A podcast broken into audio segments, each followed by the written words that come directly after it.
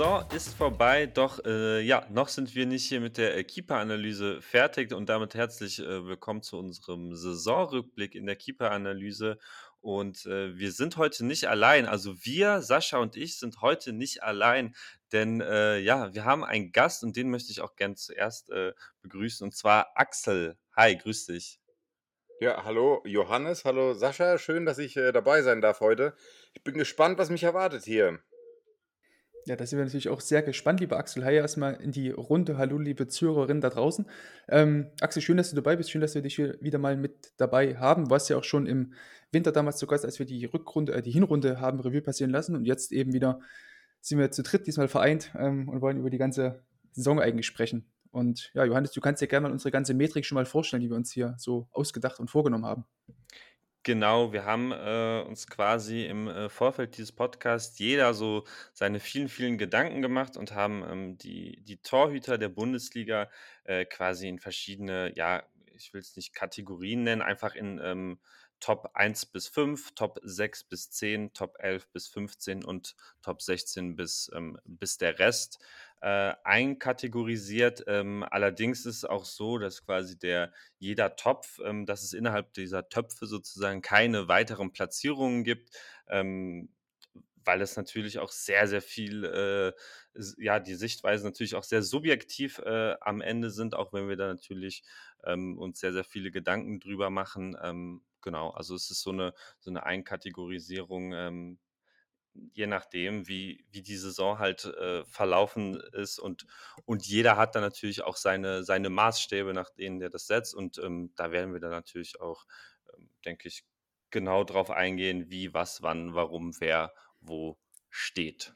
Stark. Und ich glaube, wir machen uns dann auch das, das Leben da so ein bisschen leichter, zumindest, wenn man dann nicht sagen muss, oh, jetzt ist ein Robin Zentner vor Gigiewicz angelegt, ein Platz oder so, sondern wir sagen wirklich immer nur Top 1, Top 2, 3, 4 und so weiter.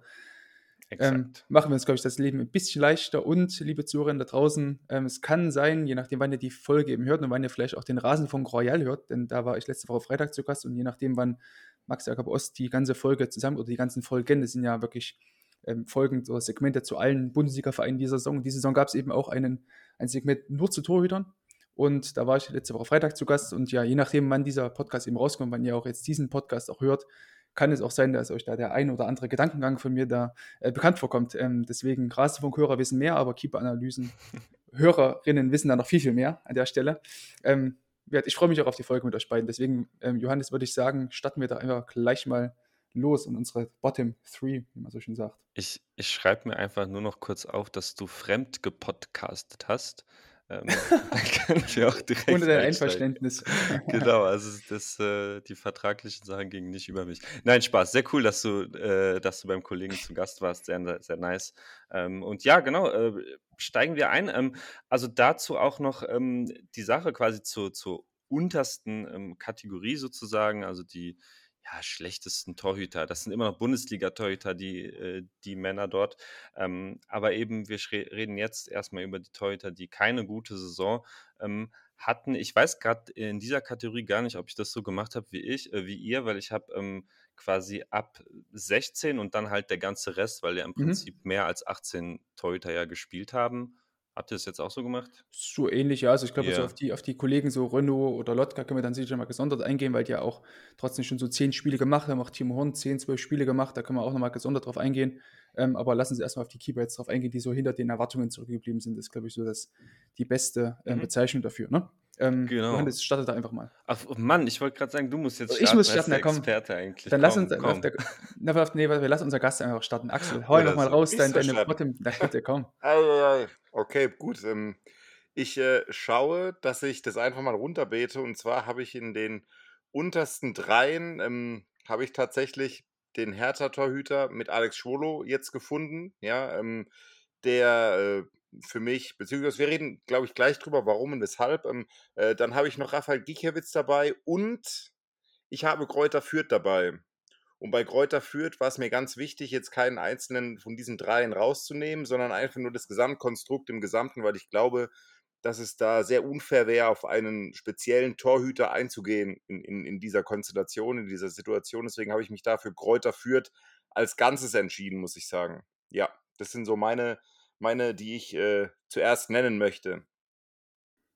Tatsächlich überschneidet sich da bei mir recht viel. Also ich habe auch Alexander Schwolo bei mir ganz, ganz, ähm, ganz oben oder ganz unten mit auf der Liste, wie man das auch immer nennen mag, zusammen eben mit den ähm, drei Viertkeepern, wobei ich ja noch einen ganz kleinen, ähm, eine ganz kleine Feinheit erinnern würde, dass Andreas Linde durchaus noch der Beste von den dreien waren. Ähm, allerdings ja, waren die Leistungen dann auch mit Verlauf der Rückrunde dann schon zunehmend äh, schlechter. Also sowohl halt vom Spielaufbau her, da gingen einige Bälle dann aus, auch unsauber ähm, nicht in den Mann gebracht, ähm, bis hin zu eben Unsauberkeiten in der Positionierung, die Andreas Linde da gezeigt hat, ähm, was einfach in Summe so diese, ähm, dieses, ja, diese schwache Leistung einfach war, finde ich, was alle drei Viertkeeper irgendwie gehabt haben. Also gerade eben so diese diese taktischen Schwächen im 1 gegen 1, gerade auch bei Fernschüssen, dass man teilweise irgendwann am 5-Meter-Raum rumstand und eigentlich gar nicht genug Reaktionszeit, um, Reaktionszeit hatte, um sauber den Abdruck zu kommen, hatten alle drei nicht. Ähm, Finde ich, sollte man auch bei diesen dreien, äh, Torwarttrainer Andreas äh, Fiedler, da, äh, Christian Fiedler, an dieser Stelle dann auch mit, vielleicht mit ergänzen, der es auch nicht geschafft hat, diese Schwächen bei allen abzustellen. Wenn, weil wenn sich das bei allen drei Toren durchzieht,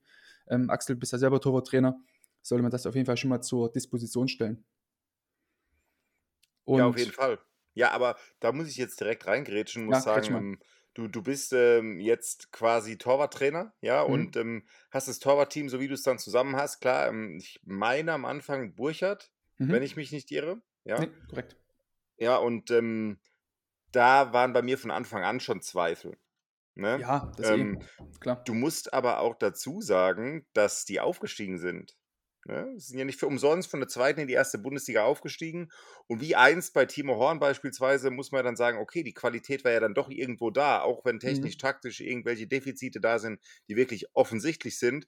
Am Ende des Tages hat die Qualität gereicht, um aufzusteigen. Und wir alle wissen, aufsteigen ist ein, kann eine richtig eklige Nummer werden, wo du wirklich auch fehlerfrei performen musst. Entsprechend ist es schwierig für mich, den Torwarttrainer direkt so mit reinzunehmen im Ansatz. Aber mhm. ich ich weiß, worauf du zurückkommen möchtest. Das ist verständlich, nachvollziehbar für mich, ja. Weil es eben bei, bei mir wirklich bei allen dreien, bei, bei Funk, Bursche und auch Linde dann später immer diese taktischen Fehler waren, dass man zu früh vorgerückt ist, ein falsches Timing 1 gegen 1 hatte und dadurch einfach viel zu viele Gegentore äh, kassiert äh, wurden. Und ähm, taktische Dinge, finde find ich, kannst du immer als Torwarttrainer anpassen, nachanalysieren, als jetzt äh, technische Dinge. Ne? Das vielleicht noch äh, abschließend dazu. Ähm, und wen ich jetzt noch drin hatte, um vielleicht meine Bottom 3 äh, zu, zu verkomplettieren, Kuhn Castells, muss ich echt äh, gestehen, hat für, mich keine, hat für mich keine gute Saison gespielt. Also ich muss auch sagen, das hängt auch ganz viel damit zusammen, ähm, an, ja, von diesen Ansprüchen, die ich einfach an Kuhn Castells hat, habe und er auch wahrscheinlich selber an sich hat, dass er eben eigentlich ein Keeper ist, der ja in den letzten Jahren absolut zu den Top 5 Keepern in der Bundesliga gezählt hat, auch vielleicht Top 20 in Europa gezählt hat, die letzten fünf Jahre. Ähm, und dass er so eine, ja, will nicht sagen, solchen Saison hinter sich hat, auch oft verletzt gewesen, dann immer mal zwei, drei Spiele wieder raus gewesen, dann wieder drin gewesen ähm, und hat dann immer ja, so ganz komische Entscheidungen getroffen, manchmal mal 1 gegen 1 oder so 50-50 Bälle nicht gehalten. Da lief einfach viel nicht zusammen für ihn und deswegen würde ich schon sagen, dass er in meinen Augen hinter seinen Erwartungen ähm, da zurückgeblieben ist. Aber jetzt freue ich mich erstmal auf die, auf die Antwort von dir, Axel, bevor dann Johannes seine, seine drei Spieler vorstellen kann. Was du zu ähm, Kuhn Castells sagst. Ja, Kuhn Castells, was mich natürlich äh, äh, sehr gewundert hat. Ich habe mal die Daten angeschaut. Mhm. Kuhn Castells hat nur 80 Schüsse gehalten. Ähm, das ist krass wenig, ja.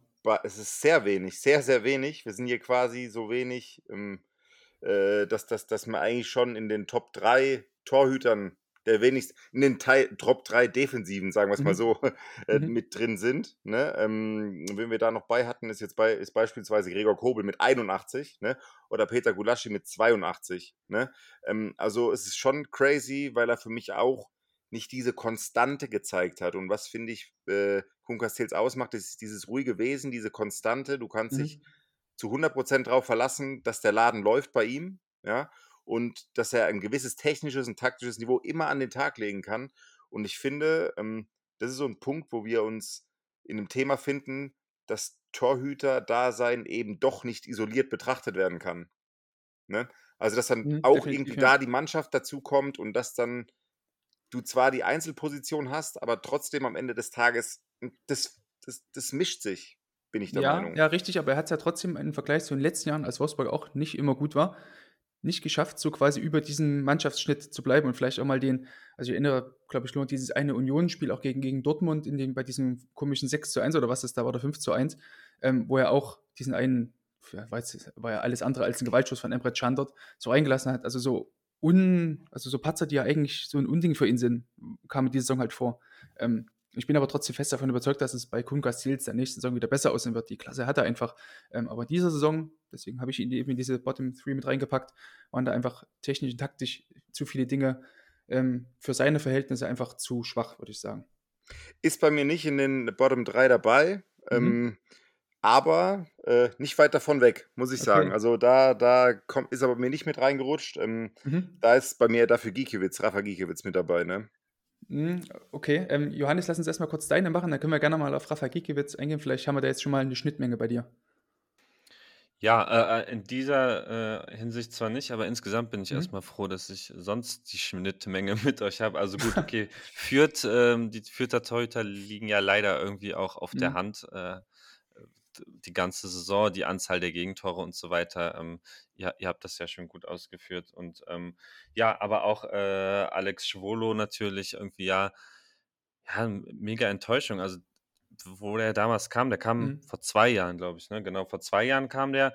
Ja, äh, 2020. Das, das, was er, was er da vorher bei Fürth, äh, bei Fürth, wow, bei Freiburg äh, gehalten hatte, war in meiner Erinnerung zumindest halt ultra stark, also so, so richtig stark im Sinne von ähm, internationales Niveau irgendwie und war dann auch damals äh, für, für mein Empfinden zumindest ein richtig starker Move von Hertha, äh, mhm. Schwole zu verpflichten und ja, hat es halt leider, leider weder letzte Saison noch diese Saison, diese Saison halt noch, noch fataler irgendwie ähm, nicht, nicht bestätigen können und nicht mhm. zeigen können, warum Hertha so viel Geld für ihn äh, ausgegeben hat. Bei mir ist tatsächlich, und da habe ich auch schon ein bisschen Angst, ob ich mich da zu weit aus dem Fenster lehne, äh, aber Lukas Radetzky von Bayer Leverkusen, wow. Oh, ähm, weil, mhm. ja, also ich habe irgendwie von ihm ich, ich hab das, kann das jetzt gar nicht irgendwie groß mit Statistiken äh, belegen, aber es ist einfach so, dass ich von gerade von ihm irgendwie besonders viele Patzer die die mhm. tatsächlich auch, äh, zu Gegentoren irgendwie geführt hat haben. Beispielsweise, ähm, Heimspiel gegen Hoffenheim, äh, wo so 'n Ball aus aus ultraspitzem Winkel, äh, der der eigentlich gar nicht reingehen gegen darf. gegen Stiller war das oder so, ne? ja, genau, genau. Ah ja, Gegen stimmt, Stiller ja. muss es gewesen sein, ja. Ähm, da so ein Ding und und so hatte er gefühlt irgendwie relativ viele Dinger in der Saison, ähm, aber wenn man halt auch wieder auf die Tabelle guckt, Mhm. äh, ist es dann, ja, klar, wenn ich da jetzt äh, den Torwart der drittplatzierten Mannschaft nenne, we weiß ich, dass das nicht äh, wahrscheinlich nicht ganz so einwandfrei ist, aber äh, wenn ich es halt so mit den anderen irgendwie verglichen habe, ähm, Mhm. auch jetzt mit, mit Gikiewicz oder Castells, die ihr genannt habt, dann hatte ich irgendwie, habe ich bei Radetzky einfach einen, ja, einen schlechten Eindruck gehabt. Mhm. Aber vielleicht auch äh, dem geschuldet, dass, dass er eben sonst äh, ja seine, seine, seine, sonst seine Spielrunden immer relativ äh, solide waren oder gut. Ja. Ja, Lukas äh, Radetzky hat ja die drittmeisten äh, Schüsse gehalten, ne? Mhm, Im ganzen Jahr. Sagen, ja. mhm. Das ist unrealistisch. Also kann ja gar nicht sein. Ich meine, klar, ich mag Bayer Leverkusen theoretisch mit dieser Art ähm, Fußball, die sie spielen. Ähm, und da kannst du das halt schon nicht, darfst es nicht außen vor lassen, dass ein Lukas Radetzky beispielsweise ähm, 119 ist jetzt eine Zahl, da ist Jan Sommer oben drüber und Stefan Ortega oben drüber, ne?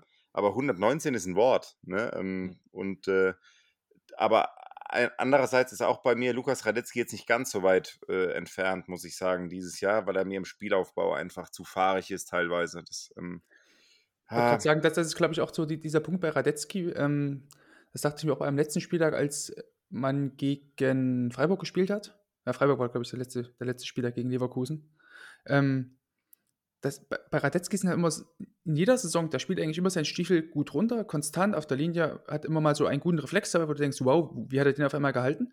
Aber dann hat er wieder so fahrige Momente, entweder im Spielaufbau, Strafraumverteidigung, dass er dort irgendwie rumirrt, oder eben auf der Linie so ein, so ein, so ein krummes Ding dabei, so ein, irgendwie ein Distanzschuss, den er nicht sauber pariert, weil er vielleicht keinen Zwischenschritt macht oder so. Die, glaube ich, immer wieder dafür sorgen, dass Radetzky so ein einfach nicht in diesem obersten Regal angesiedelt wird, wie erst vielleicht, oder wie es ein Verein wie Bayer Leverkusen, der jetzt immer um die ähm, vorderen Plätze, um die Champions League-Plätze mitspielt, es vielleicht äh, gebrauchen könnte. Ähm, das ist vielleicht Lukas auch so ein Radetzky hat noch ein Jahr Vertrag, ne? Mhm, genau.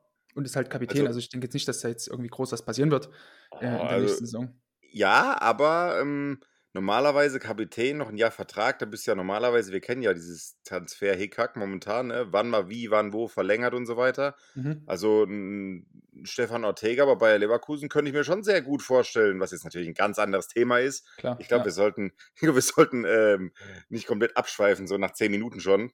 Ja. Deshalb, ja, ähm, ist es für mich aber trotzdem nicht, ähm also nicht nicht undurchsichtig, dass mit Radetzky noch nicht vorzeitig verlängert wurde, finde ich. Mhm. Ne, auch als Spielführer, ja. Okay. Ähm, ich würde trotzdem sagen, dass die dass die dass ich Johannes' Einschätzung durchaus schon nachvollziehen kann, so Radetzky quasi hinter den Erwartungen zurückbleiben zu lassen, weil also, ich weiß auch gar nicht, was man tatsächlich auch für für, ähm, Erwartungen an Radetzky jede Saison haben kann, weil ich habe irgendwie keine so wirklich an ihn. Also, Johannes, geht's dir da vielleicht anders oder stehe ich da irgendwie so alleine da mit der mit der Einschätzung? Ja, weiß nicht, vielleicht sind es einfach die die alten Erinnerungen aus Frankfurt, wo er eigentlich ganz geil war, Mhm. ähm, Ja, dass okay, ich das ja. vielleicht dann auch zu zu positiv einfach in Erinnerung habe, ähm, und halt durch die Fanbrille gesehen habe. Aber, ähm, scho also, ich an sich kann er ja schon was, so ist es ja Ja, nicht, grad ne? sagen, ne? Aber Aber halt immer mhm, immer wieder so mhm. kleine Unsauberkeiten, Ja, Unsicherheiten voll, drin, so in ja, jedem ja. in jeder Saison so so 3, 4 Minimum, glaube ich, so, die ich an die ich mich da so erinnern kann. Axel, du hast ja auch angesprochen, Spielaufbau, teilweise fahrig, ne? Ja, ich finde auch, dass die 3, die ich jetzt genannt habe oder die wir Mhm. auch die Torhüter, die wir jetzt drin haben, die finde ich halt, dass die technisch und taktisch kein kein Muster haben an Wiedererkennungswert. Auch Mhm. Lukas Radetzky hat für mich kein taktisches Muster an Wiedererkennungswert oder kein technisches Muster an Wiedererkennungswert, ja, ähm, und, äh, das das ist dann Mhm, auch das, ja. was weißt du, was ich meine? Also, jeder Mhm. es gibt viele Torhüter, die könnte ich dir die deute ich dir raus anhand, wie sie in der Grundstellung stehen, anhand, wie sie was die Beinarbeit angeht und so Ja, weiter, ja, ich ne? weiß schon, ja. Ähm, und und das ist jetzt grad bei denen, die ich jetzt genannt habe, Mhm. ähm, nicht nicht der Fall. Äh, außer bei Rafa Gikiewicz, der hat schon teilweise seine sagen, eigene der seine eigene ja, ja. technische genau, ne? Wo Also, der ist, wobei wobei äh Radetzky Radetzky könnte ich dir aber schon, äh, so, äh wür würde ich ja trotzdem erkennen, wenn ich nur die Silhouette sehen würde, weil er Mhm, im 1 gegen okay. 1, we wenn er blockt, Mhm. extrem Armeinsatz, so er schwingt quasi die Arme im 1 gegen 1 so von Mhm. hinten so nach vorne, dass er dann Mhm. so wie so 'ne Art Vogel, der grad irgendwie im Landeflug Mhm. ist, so so Mhm. entgegengeht dem Okay. Stürmer. Das ist so mein aber das Einzige aber ich gebe dir grundsätzlich recht, dass da alle Keeper so jetzt keine ähm, außer jetzt vielleicht so Castells, der ja vielleicht einfach nur 'n recht einfach 'n sehr, sehr kompletter Keeper ist, alle anderen Mhm. Keeper so recht, ähm, in Anführungsstrichen profillos sind. Ja, äh, hat jetzt keiner Bock, mir irgendwie so 'n bisschen Gikiewicz streitig zu machen, den ich jetzt da als Einziger in d die der kommt gleich, der kommt gleich. Der kommt jetzt nämlich bei mir. Ich würde jetzt gleich mal sagen, dann haue ich gleich mal meine Top 11 bis Top 15 raus, wenn wir jetzt hier auch zu, ähm zu den restlichen Keepern nix mehr zu sagen haben. Und zwar meine Top 11 bis 15 sind Peter Gulaschi, Florian Müller, Robin Zentner, Rafael Gi Gikiewicz und Andreas Lute sind meine. Und da würde ich gleich mal mit Rafael Gikiewicz, ähm, einsteigen und sagen, warum er jetzt bei mir, ja, einigermaßen weit unten angesiedelt ist, wo wobei ich eigentlich fand, dass er in der letzten Saison einer der Garanten war und auch in der Vorsaison einer der Garanten war, warum Augsburg und Union damals die Klasse gehalten haben jeweils.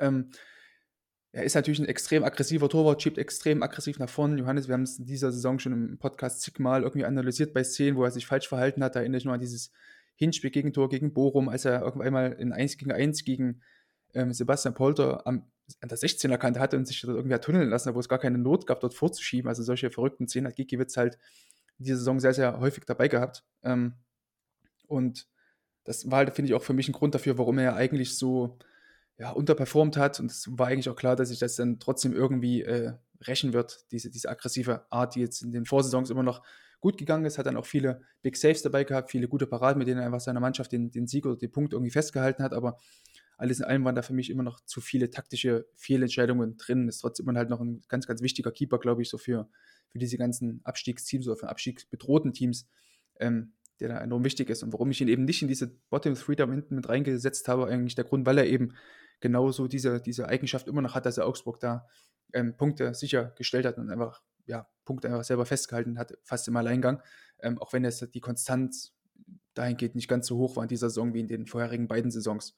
Ähm, glaube ich auch, dass er das dass sich da jetzt im Laufe der nächsten Saison auch noch mal so 'n f ja, das nicht so 'n bisschen weiter einstellen wird. Also, dass er viellei vielleicht noch weniger Erfolgsquote haben wird, das kann ich mir sogar ganz gut vorstellen. Und dass jetzt so dieser dieser positive Lauf, den er in den letzten beiden Jahren hatte, wo er noch etwas jünger war und auch 'n bisschen athletischer war und so weiter, ähm, wo auch die Stürmer diese diese aggressive Art der Verteidigung noch nicht ganz so kannten, ähm, könnte es dann sein, dass es da noch mehrere Gegentore gibt, wo er auf jeden Fall seine Aktien mit dabei hat.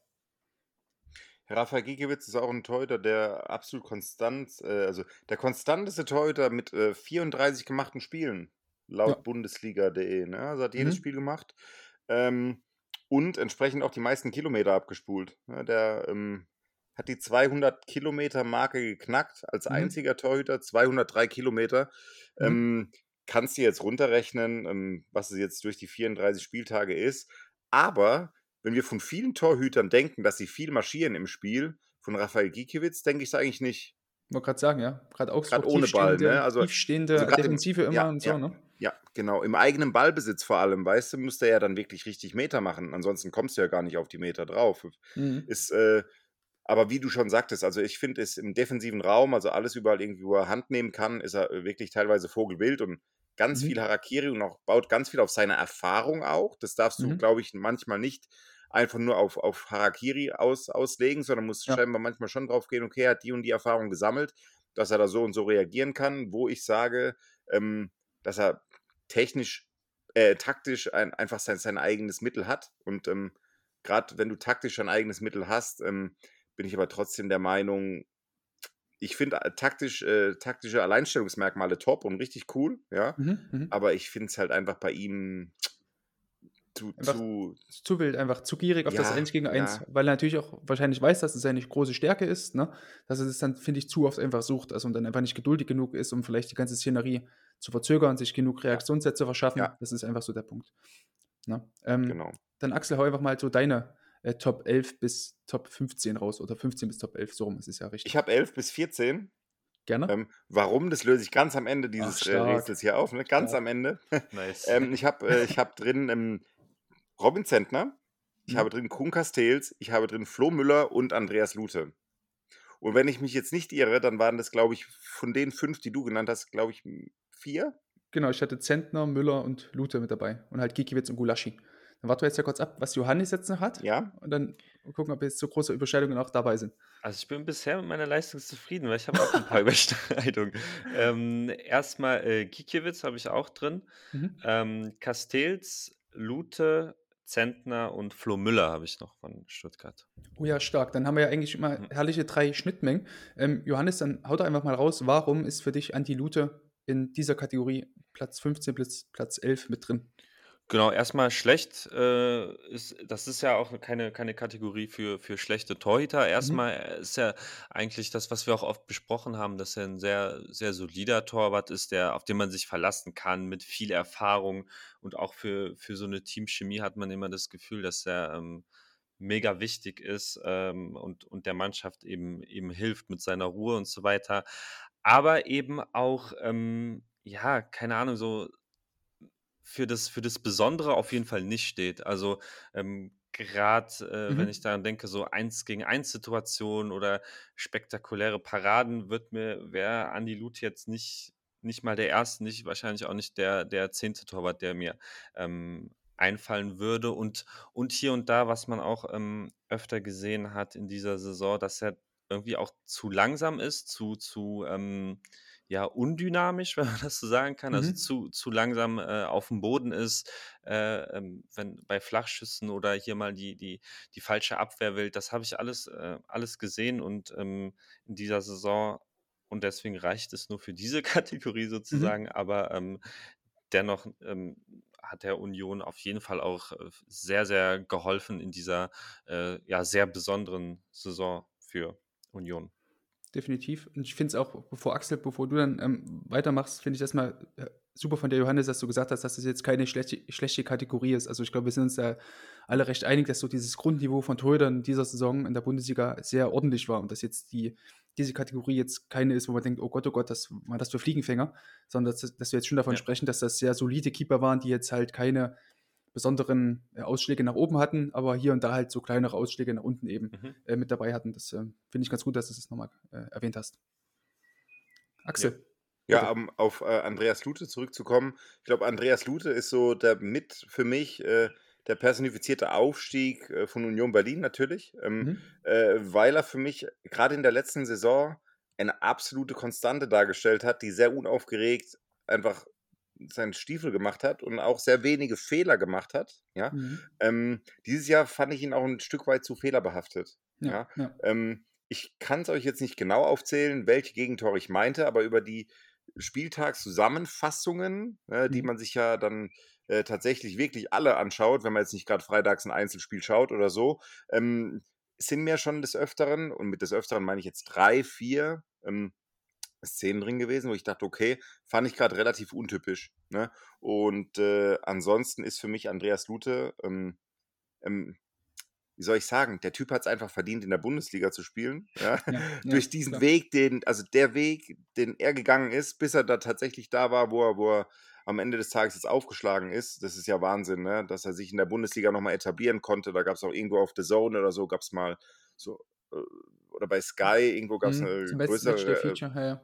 ja, so ein Matchday-Feature oder was das war und super. Also wirklich absolut richtig reiner Typ und ähm, ja, feiere ich auf jeden Fall. Aber ähm, am Ende des Tages ähm, nicht unverzichtbar für Union Berlin, wenn auch äh, Renault jetzt für mich keine Verstärkung darstellt, um es äh, Ach, so zu sagen. Ne, Oh, ja, nee, nee, Ja. nee nicht. Ähm, ähm, aber Andreas Lute ist für mich auf jeden Fall, ähm, auch wenn er nicht so hoch angesehen ist, für mich trotzdem ein wesentlicher Bestandteil von Union Berlin und, und der Platzierung, die Union Berlin tatsächlich dieses Jahr äh, geschafft hat. Auch mal wieder hier noch eine Zahl von mir. Wir haben äh, bei Andreas Lute, auch wenn er nur 27 Spiele gemacht hat, 76 abgewehrte Schüsse nur.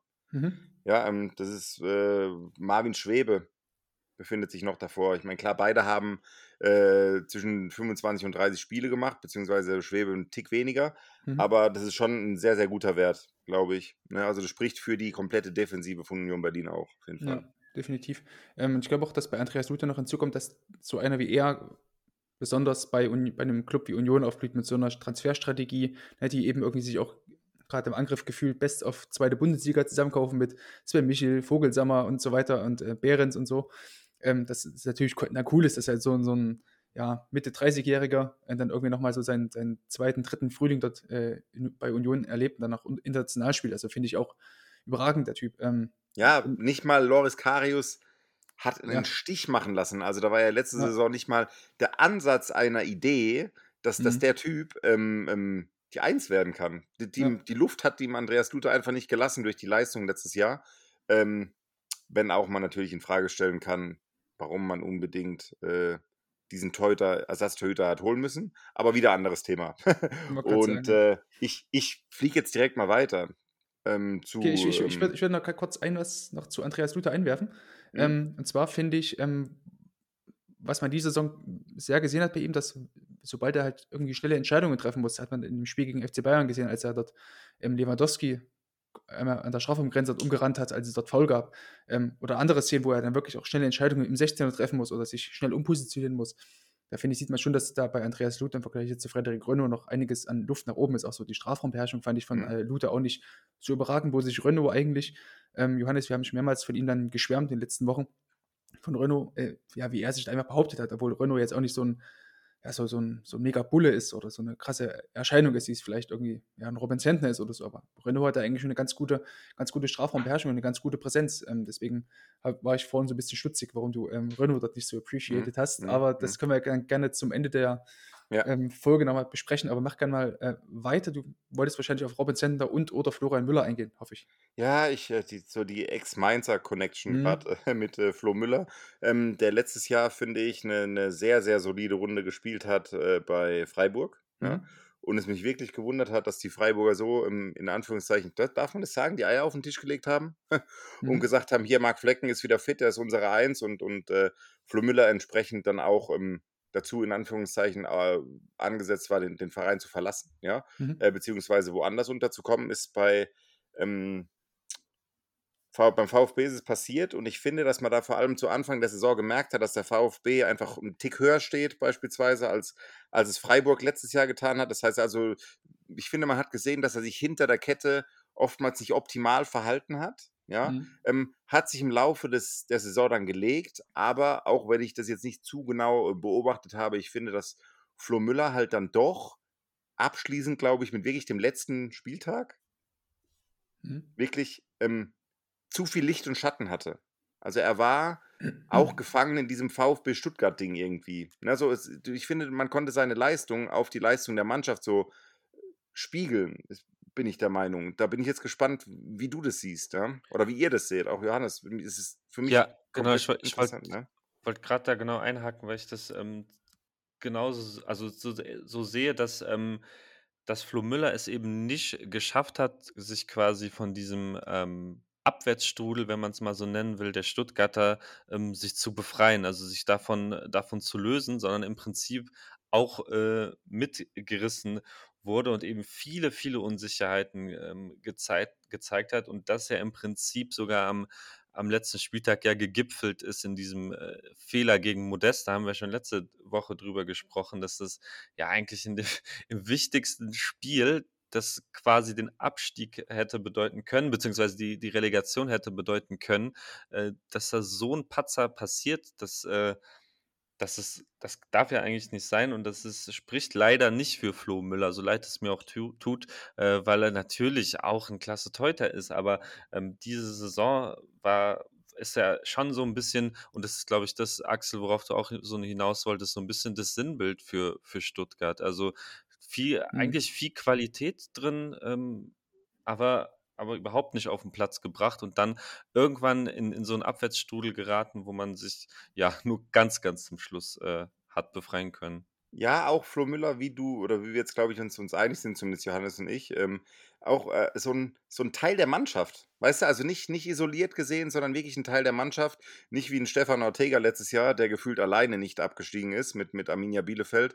Ist es bei dem einen oder anderen Torhüter, der eben noch dazukommt, auch im Positiven gesehen, ähm, worüber wir später noch reden, einfach ganz klar zu erkennen, dass 'n Torhüter immer mehr ein Teil der Mannschaft geworden ist und viel zu wenig auch dann, äh, zu isoliert zu betrachten ist. Und, äh, ja, aber bei Flo Müller, wie gesagt, Licht und Schatten. Wir hatten dann am vorletzten Spieltag haben wir 1, 2 Situationen gehabt, auch am letzten Spieltag, die wirklich herausragend waren.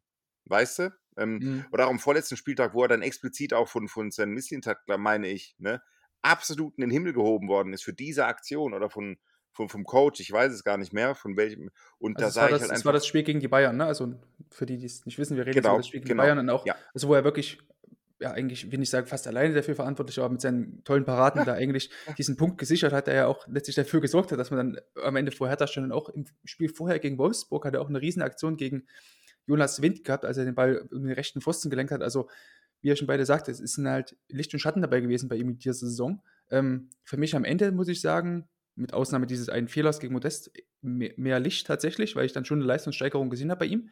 Ähm, aber ja, zu Beginn der Saison auch schwierig gewesen. Johannes, wir hatten's auch schon ach, weiß gar nicht, wie oft wir das schon in diesem Podcast besprochen hatten. Also, ganz, ganz schwierige Saisonauftakt für ihn, war bei Olympia, also erst mal neuer Verein, ist der einzige deutsche U23-Keeper gewesen, also ist ja jetzt, glaube ich, noch Mhm. 23, wird bald 24.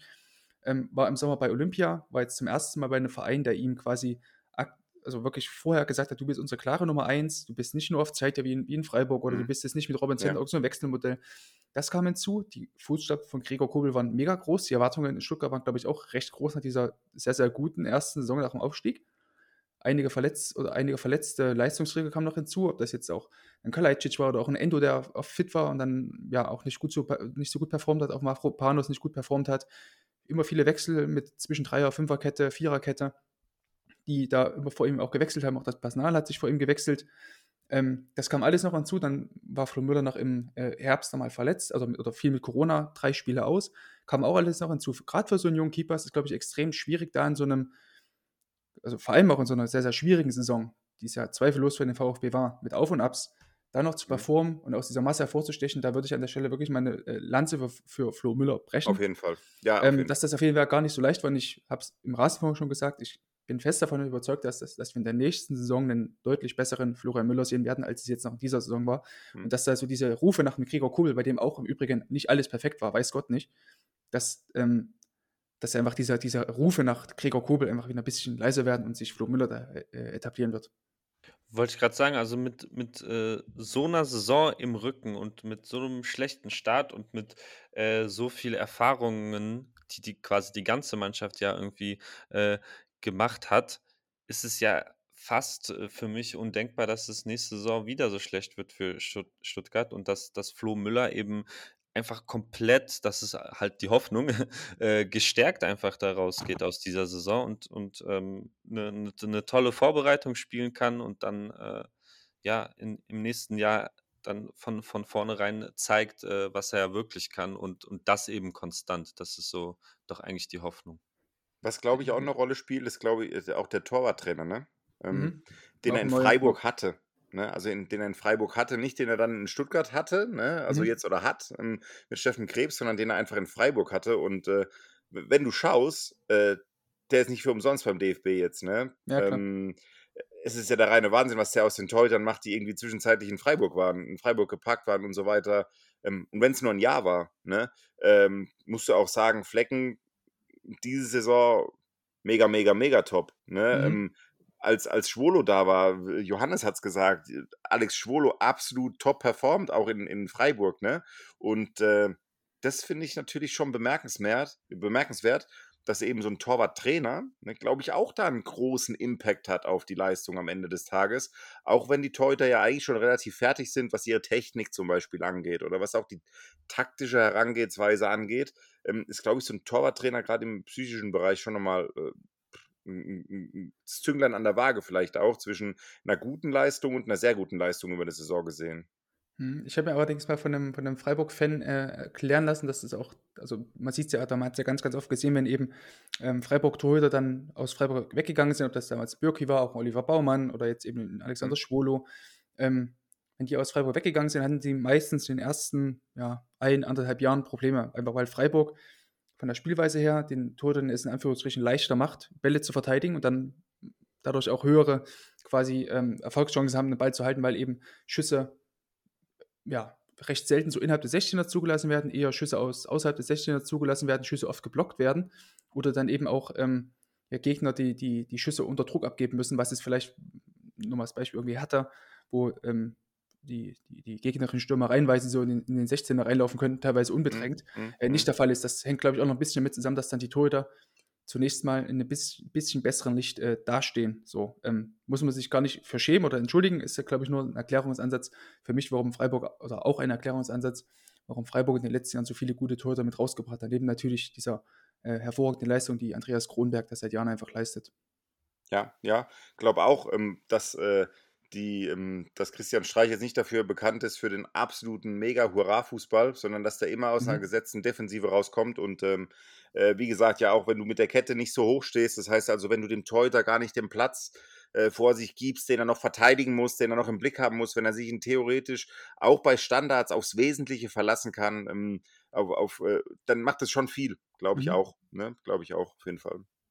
Okay, dann lasst uns noch mal ganz kurz über, ähm, Robin Zentner sprechen, den wir ja auch alle bei uns jetzt hier in der in diesem, äh, Topf drin haben. Alex äh, Alex ich schon. Axel, warum ist er denn bei dir, ähm, auch in dieser Kategorie gelandet? Willst du's wirklich wissen? Ja, gerne. Deswegen Weil bist du ich hier, ihn also. weil ich ihn weil ich ihn in der Kategorie drü drüber nicht gesehen habe und in der Kategorie Mhm. drunter nicht gesehen habe. Deswegen, ähm, ist für mich nicht, ähm hm, wie soll ich sagen, ähm, Robin Zentner ist so 'n Typ Torhüter, finde ich, der auch sehr von von seiner, äh, ich will sagen, Erfahrung, Intuition lebt, ne? Mhm. Natürlich, ähm, muss man ihm schon sagen, dass er grad in Eins-gegen-Eins-Situationen absoluten Macken hat, ne? Also, der ist ja total der ja gar so Angst ist bei ihm gar nicht, ne? Ähm, Ja. oder, äh, irgendwas in die Richtung, ähm, aber, äh, er ist für mich auch mit Mainz, ähm, einer der Vereine, wo ich sagen muss, es macht mir nicht so viel Spaß anzuschauen und ich kann zu Robin Zentner einfach nicht viel sagen, weil ich Robin Zentner wirklich gar nicht auf dem Schirm hatte dieses Jahr.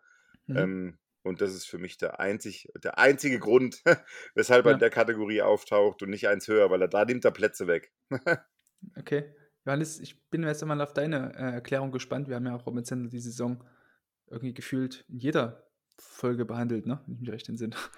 Ja, auch so 'n bisschen ähnlich zu Flo Müller, was wir eben gesagt haben, viel Licht und Schatten. Also, hatte er auch auch starke Spiele, aber auch viele, ähm wa was du sa sagst, Axel, äh, dass er keine Angst hat, ähm, das kommt ihm natürlich oft zugute, aber ab und zu halt auch, äh, wenn ich da an ja, das Spiel weiß ich jetzt nicht mehr, aber das waren mehrere, ähm, Spiele, wo er dann, ähm, in in Freistoßflanken halt komplett Harakiri-mäßig, äh, irgendwie rein reinspringt, so wirkte immer so ein bisschen unkoordiniert und und ja, da muss er eigentlich auch gar nicht raus und so weiter.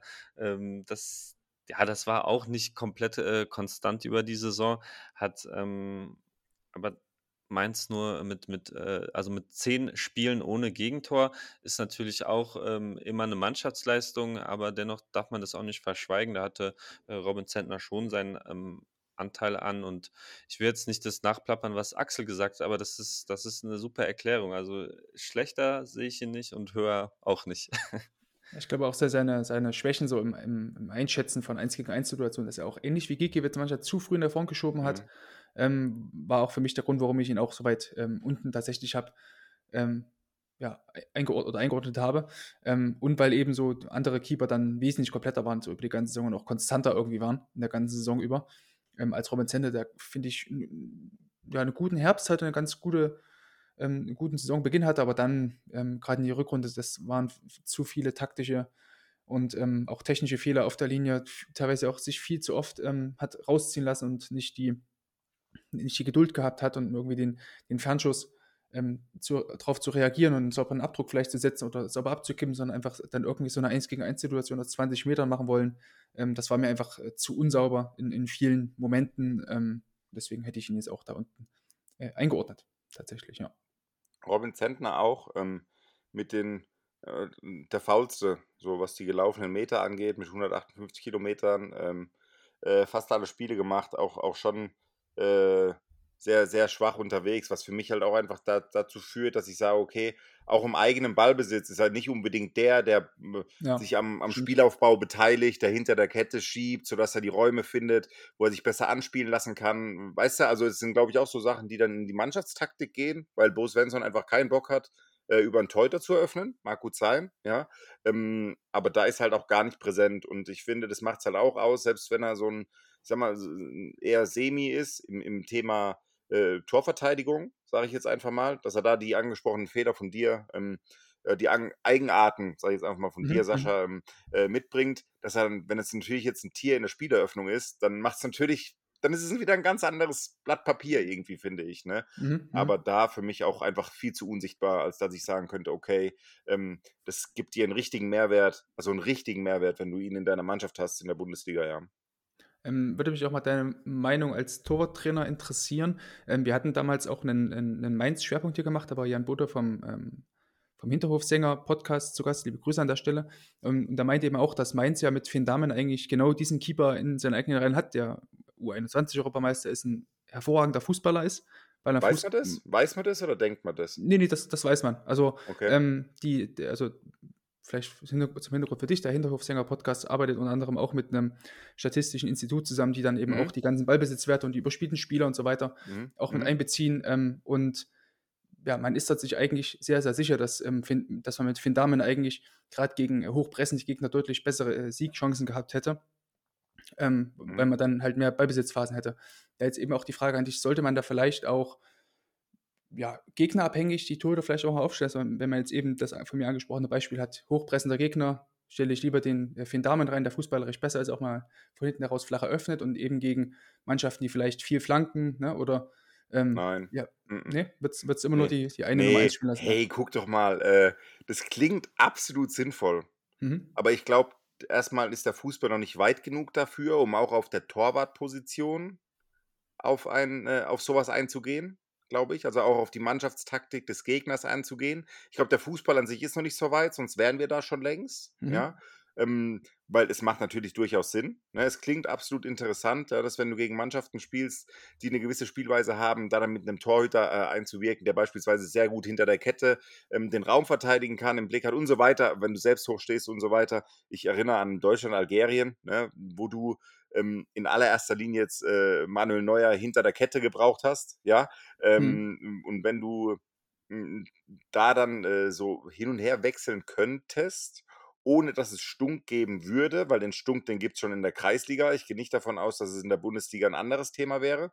Und dann kommt halt noch dazu, dass du halt da auch den Missmut und deswegen bin ich der Meinung, der Fußball ist noch nicht bereit dafür, der Fans auf dich ziehst, Ja, sage ich jetzt mal. Punkt, ja, ja. Machst du 'n Torhüter rein, der vermeintlich 'n Fehler macht, ne, dann heißt's aber sofort ist da Druck aufm Kessel, ja? Mhm. Und es heißt, warum muss der auch jetzt den Torwart wechseln, wenn wir gegen Bayern München spielen? Nur als Beispiel. Mhm. Ja, Ne? klar. Ja. Und ähm, deswegen ist es für mich ähm, leider, leider, leider noch nicht weit genug. Ne? Also das, wir sind noch nicht weit genug, aber es würde für mich Sinn machen. Ja. Ja, Ähm, aber ich muss auch sagen, ich Mhm. finde Damen, ich habe keine Ahnung, ja, ähm, Mhm. wo jetzt dann die Werte herkommen, aber wir sprechen ja nicht von Bundesliga-Werten. Wir sprechen ja, dann von, naja, von Drittliga-Werten oder von Regionalliga-Werten. Ja, also er hat ja schon in der letzten Saison, hat er ja auch, oder in der vorletzten Saison, hat er eben auch lustigerweise direkt in München auch gespielt, als ähm, äh, Robin Center verletzt war oder gefehlt hat auf jeden Fall. Ähm, da hat mhm. den Damen auch gespielt und hat auch ein sehr ordentliches Spiel gemacht, damals, mhm. äh, meine ich mich noch zu erinnern. Ähm, und die Werte sind jetzt nicht nur aus äh, Drittliga-Spielen natürlich auch größtenteils, mhm. weil er auch oft in der zweiten mhm. Liga dort oder in der zweiten Mannschaft gespielt hat, aber eben auch von der mhm. U21-EM ähm, von damals. Also, er ist ja nicht umsonst U21 Europameister geworden so in dem in dem letzten Jahr, wo du halt auch 'n Mann Mhm. 'n Mann wie Lennart Grill oder so was noch in der Hinterhand gehabt hättest.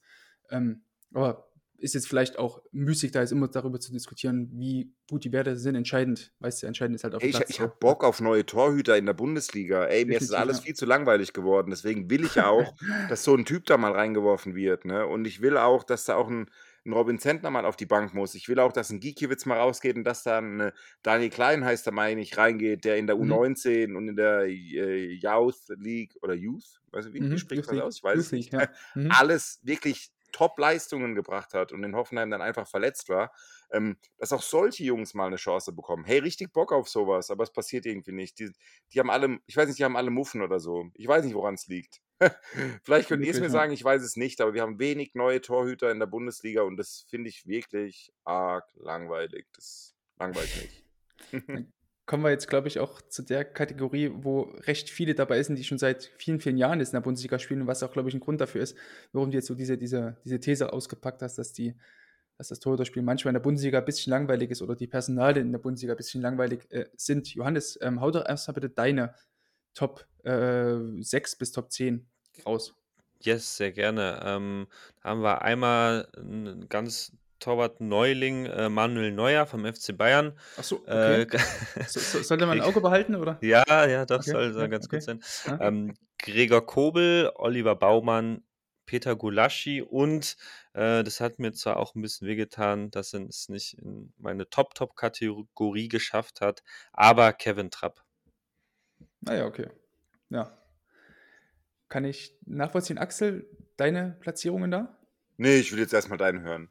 Meine ach, du hast ein du hast Ja, ich will das jetzt okay. einfach mal so Ja, 'n ist richtig, jetzt, okay, ja, ist richtig. Ähm, bei mir sind's, äh, Marvin Schwebe, Kevin Trapp, Jan Sommer, Manuel Neuer und Lukas Radetzky an der Stelle. Wobei es da noch mal 'n Ab Leistungsabfall gibt zwischen ähm, einmal zwischen Radetzky und dem Rest und Marvin Schwebe und dem Rest. Also, Schwebe ist eher dann zu der Top 5 hin, quasi der oberste Rand. Dann würde ich schon mal sagen, eher der Platz 6 und ja, Radetzky ist dann eher dieser Platz 10 in diesem, äh, Topf. Aber jetzt, Axel, jetzt kommst du wirklich nicht drum rum. Jetzt musst du erst mal deine Platzierungen Ja, 6 also es 10 ist, äh war vielleicht nicht so zu erwarten, aber ich habe Mhm. Manuel Riemann, ähm, Mhm. in der, äh, Kategorie drin, äh, Lukas Radetzky, Kevin Trapp, Gregor Kobel und Peter Gulaschi habe ich hier mit drin. Dann Und, äh meine ja? wie du schon sagtest, ähm, die Bundesliga All-Stars, so 'n Stück weit, Mhm, so mhm. mitten, ja, und, äh, sind sind hier vertreten, wenn auch natürlich da du Gregor Kobel nicht dazu zählen kannst, ne? Mhm. Ähm, oder auch Manuel Riemann theoretisch nicht dazu zählen kannst, ne? Aber, ähm, das sind so meine meine 5, ne? Und da ist schon wirklich viel, glaube ich ähm, überschneidet sich viel, glaube ich, in dem Moment, ne, bei uns allen. Ja, Johannes, warum hast du Gregor Kobel in dieser Kategorie mit drin, den ich jetzt zum Beispiel nicht mit drin habe? Würde mich erst mal interessieren.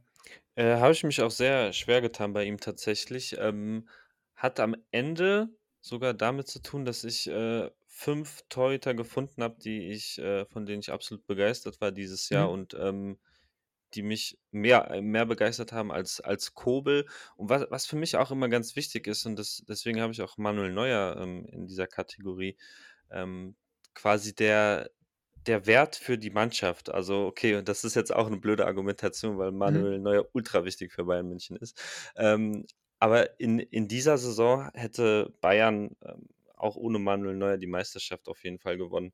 Und, Mhm. ähm, Genau, das ist das sind so die Gründe und und, ähm aber trotzdem auch, äh, natürlich ist Manuel Neuer der der beste Torhüter der Bundesliga und Weltklasse und das ist da da brauchen wir ja gar nicht drüber reden. Darum soll's ja auch, äh, nicht so gehen, so habe ich das zumindest interpretiert. Äh, Mhm. Ja, und, richtig, ja. ähm, genau, aber für für Gregor Kobel aber auch, ähm, trotzdem will ich ja auch noch 'n Lo Lob dalassen, weil das natürlich, äh, 'ne 1. Saison in Dortmund ist, glaube ich, äh, immer ultraschwer so zu spielen, ähm, und, ähm, mit mit auch 'ner großen Konkurrenz mit Hitz und Bürki. Das das war schon, äh, sehr, sehr viel da, was was mir auch gefallen hat und was gut war. Ja gut, Mhm. findest du, dass jetzt die beiden Konkurrenz waren? Also, ich finde vor allem Roman Bürki, der war ja der hat ja schon den Stempel gehabt, äh, quasi weiß gar nicht, was man dem für 'n Stempel gegeben hat vor der Runde. Sogar schon bevor, ähm, Gregor Kobel verpflichtet wurde, ähm, finde ich, dass Roman Bürki ja schon gar keine Rolle mehr gespielt hat.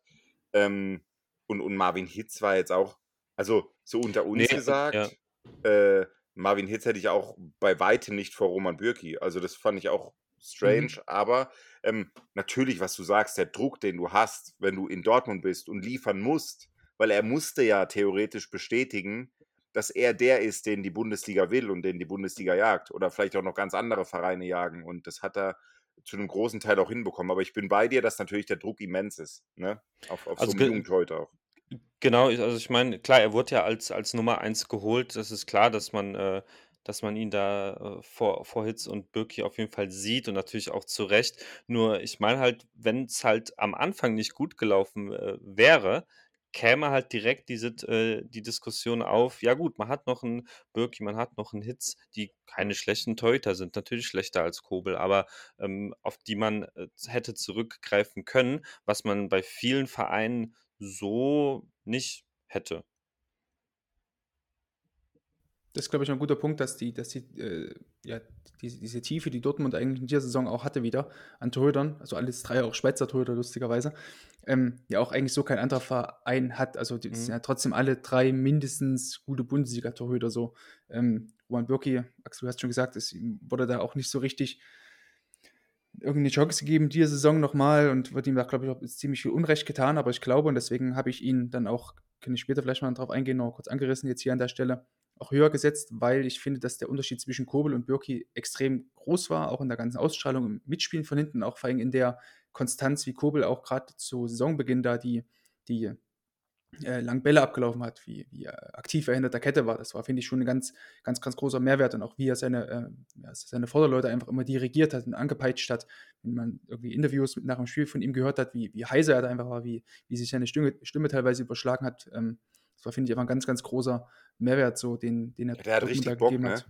Genau, Der absolut. Also, ich finde auch, dass seine. Ausstrahlung Also, einfach super wenn er 'n Save wenn er 'n guten Save hat, dann merkst du an Ja, ihm, wie wie wie wie geil der da dran wie der sich da dran aufgeilt und es ist so wichtig, weil er halt auch 'n Stück weit die Mannschaft im Spiel so mitnehmen kann, ne? Mhm. Nicht nur, dass er den Ball dann hält, sondern ich finde es natürlich auch geil, wenn du dann die die die Tribüne hinter dir hast, ja, die gelbe Wand hinter dir hast und und hältst so 'n Ball und dann strahlst du auch noch diesen diese absolute Geilheit aus, dieses Spiel gewinnen zu wollen. Und das ist, glaube ich, was, was Borussia Dortmund braucht, ähm, diese Emotionen auch.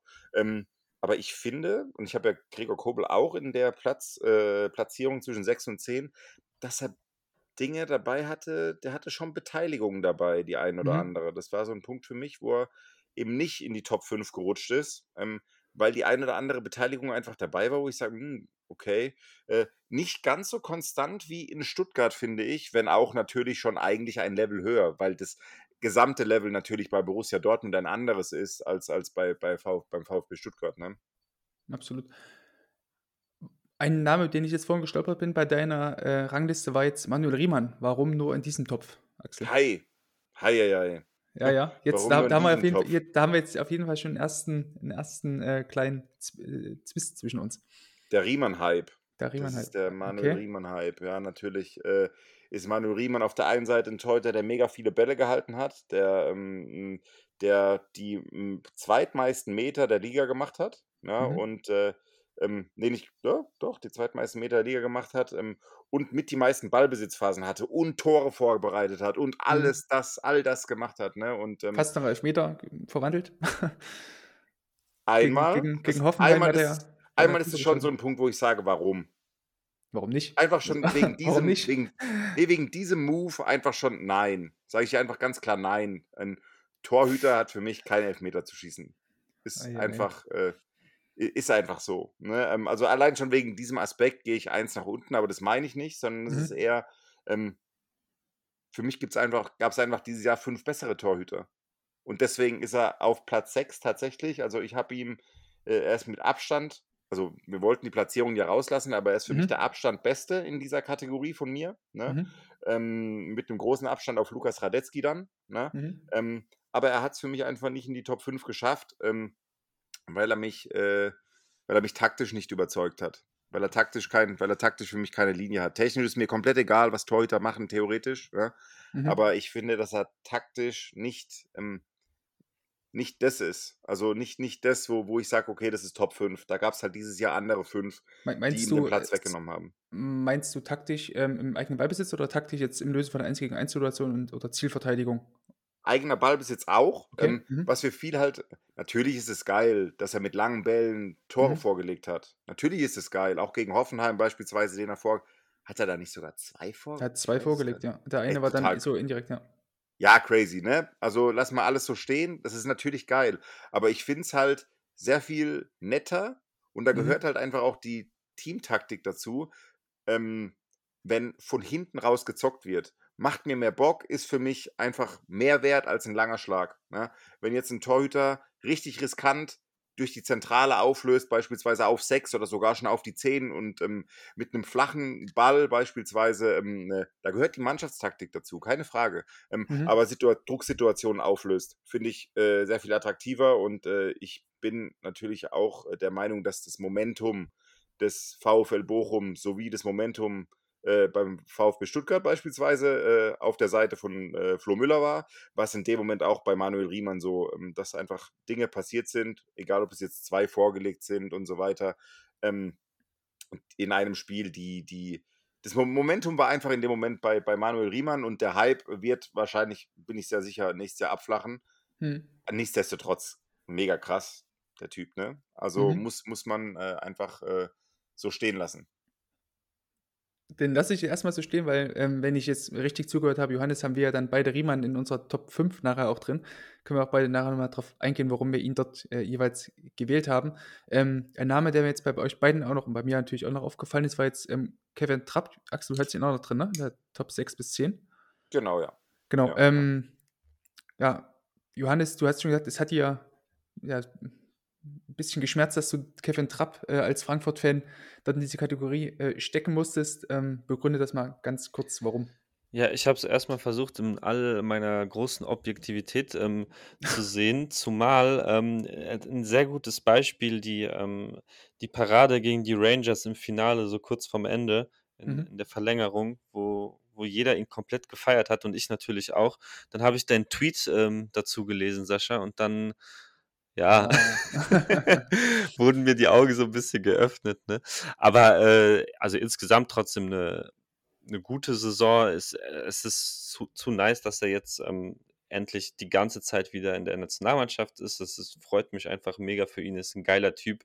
Ähm, aber wir haben auch genug ähm, genug Schwächen hier und da bei bei ihm ausgemacht und es waren ja, das das ist natürlich auch gemein, aber irgendwie gefühlt zu wenig, ähm, Spiele dabei, wo wo von denen ich sagen würde, ähm, da hat er jetzt irgendwie, äh, ähm, den Punkt gerettet oder oder wegen ihm haben wir jetzt gewonnen. Ich meine, das ist ist ja, ist ist gemein, aber das ist eigentlich die die Mhm. Kategorie 1, ähm, die die es dafür braucht und das war eigentlich zu wenig, aber trotzdem hat er 'ne super, ähm, Saison gespielt. Aber insgesamt in der Bundesliga war's jetzt bei der Eintracht ja jetzt auch nicht so äh, so wild wie jetzt in der Europa League logischerweise. Ähm, von Ja. daher muss man das ja dann natürlich auch jetzt noch 'n bisschen trennen und sich davon nicht, äh, so blenden lassen, Ja, aber wo wo oder? wo wobei wo na, wobei ich glaube, man man kann ja die ganze Eintracht-Saison nicht bewerten, ähm, also, die ganze Eintracht-Bundesliga-Saison nicht bewerten, ohne die, ähm, Europa Das ist das ist natürlich richtig, Weil ich finde, dass Kevin Trapp einer, wenn nicht sogar der einzige, ähm, äh, Eintracht-Spieler war in dieser Saison, der die Leistungen in der Europa League auch auf die Bundesliga hat übertragen können. So, ob das jetzt Mhm. Hinteregger war, Rode, ähm, Kostic oder se selbst dein dein Borré, ähm, waren ja alles Spieler, die trotzdem ihre Höhen und Tiefen hatten. Und Kevin Trapp hatte am Anfang schon, ja, 'n kleines, äh, Tief in der Saison, ähm, ist in guten Saison gestanden. Dann hat er dann eben sich immer äh, weiter gesteigert und hatte dann auch gegen, gegen Bayern ähm, das eine verrückte Spiel, wo halt einfach viel für ihn zusammengelaufen ist. Auch gegen RB, dass die wenige Spieltage später auch nochmal äh, einfach dieser Big Game Player war für Frankfurt und da einfach die Punkte auch sicher gehalten hat. An dem Punkt würde ich da tatsächlich ein bisschen widersprechen wollen.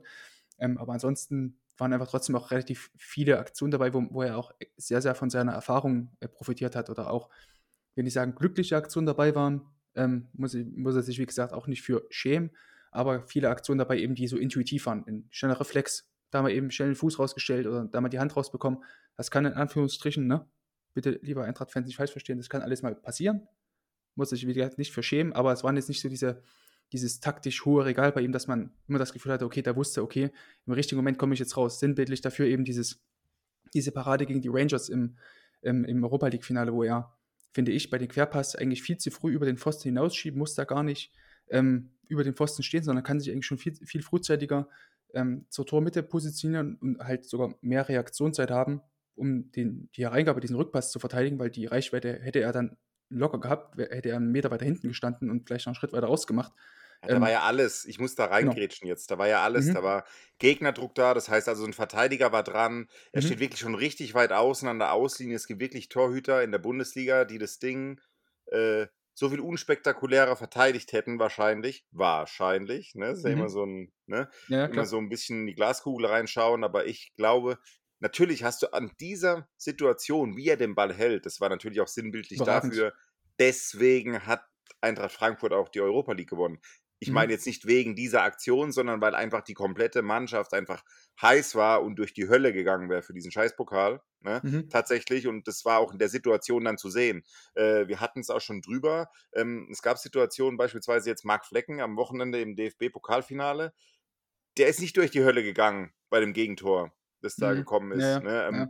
der, hat, der, hat, der hat einfach abgeschaltet und hat gesagt, okay, ähm, jetzt lass es einfach so dahin gehen. Ähm, aber Trapp hat verstanden, ich muss jetzt wirklich alles raushauen, um das Unmögliche möglich zu machen. Und er hat es in dem Moment gemacht und äh, äh, entsprechend, wie du sagst, taktisch nicht höchstes Regal, ähm, aber ähm, will er enorm halt. wichtig, und, enorm wichtig ja. auch für die Mannschaft, Führungsspieler. Ja. Ne? Ähm, das, also speziell diese Szene, du hast gesagt, es war wirklich alles dabei und das, also genau diese eine Szene beschreibt, finde ich, Kevin Trapp in dieser Saison hervorragend. Enorm wichtig, extrem geile Parade aber durch einen kleinen Tick, das war auch irgendwie 117. Minute, ne? muss auch nicht drüber reden, Pokalfinale und alles. Ähm, aber da vielleicht mit einem besseren taktischen Verständnis hätte er dann, oder Verhalten hätte er dann die, die Szene gar nicht so spektakulär aussehen lassen. Auch wenn es eine super geile Parade war, auch wie er es dann technisch umgesetzt hat, mit so einem Kreuzschritt mehr in die Mitte zu kommen oder schneller in die Mitte zu kommen. Alles überragend gemacht, wie er den Ball dann noch blockt, ne? Aber er hätte ja, es gar nicht ich so weiß aber nicht, Ich weiß nicht, wo ihr gerade sitzt, aber ich liege gerade auf der Couch mhm. und rede über ein äh, Pokalfinale oder über Europa League-Finale in der 117. Minute. Ne? Also da bist du ja auch, glaube ich, vom Kopf her, ne?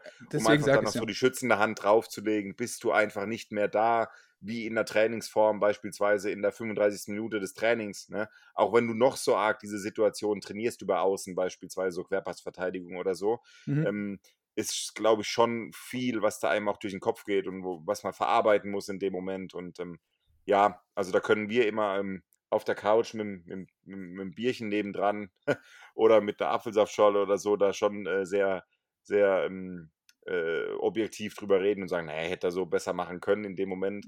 Bin ja, ich auch der Meinung, bin ich der also, Meinung, dass ja, es hätte machen können, aber ähm, ja, beschreib, wie du aber, sagst, beschreibt hm? Kevin Trapps Saison in einer Situation oder äh, Kevin Trapp an sich als Torhüter in einer Situation sehr, sehr gut, ja. Mhm. ja. Ähm, dazu vielleicht noch zwei Dinge. Also natürlich ist der Podcast und das, was wir jetzt hier immer machen, die ganze Zeit, ist natürlich dafür da, um nicht irgendwie den, den Zeigefinger hochzumachen und sagen, hey, ich hätte das besser gemacht oder so, sondern immer nur einen Erklärungsansatz zu liefern, wie sich ein Torhüter der hätte besser verhalten können. Das ist natürlich immer so eine Geschichte wie Spielhistorie oder eben auch, mhm. weiß ich nicht, Spieldynamiken da eine Rolle spielen, ist uns auch völlig klar. Ähm, ich hoffe, das kommt auch dann immer gut rüber hier im Podcast. Und zweite Sache noch, ähm, würde ich an der, an der, Stelle vielleicht mal dein Video empfehlen, was du letztens bei dir am YouTube-Kanal von Big Safe äh, Palaver hochgeladen hast, ähm, was sich eigentlich genau auf, diese, auf dieses Thema Querpassverteidigung äh, gerichtet hat. Ähm, würde ich auch in den Shownotes verlinken, liebe Zuhörerinnen, dass ihr da auch mal reinschauen könnt, falls euch das weiter interessiert, wie man das auch im Torwarttraining mit einbinden kann. Hat mir sehr gut gefallen, das Video an der Stelle. Hey, danke schön.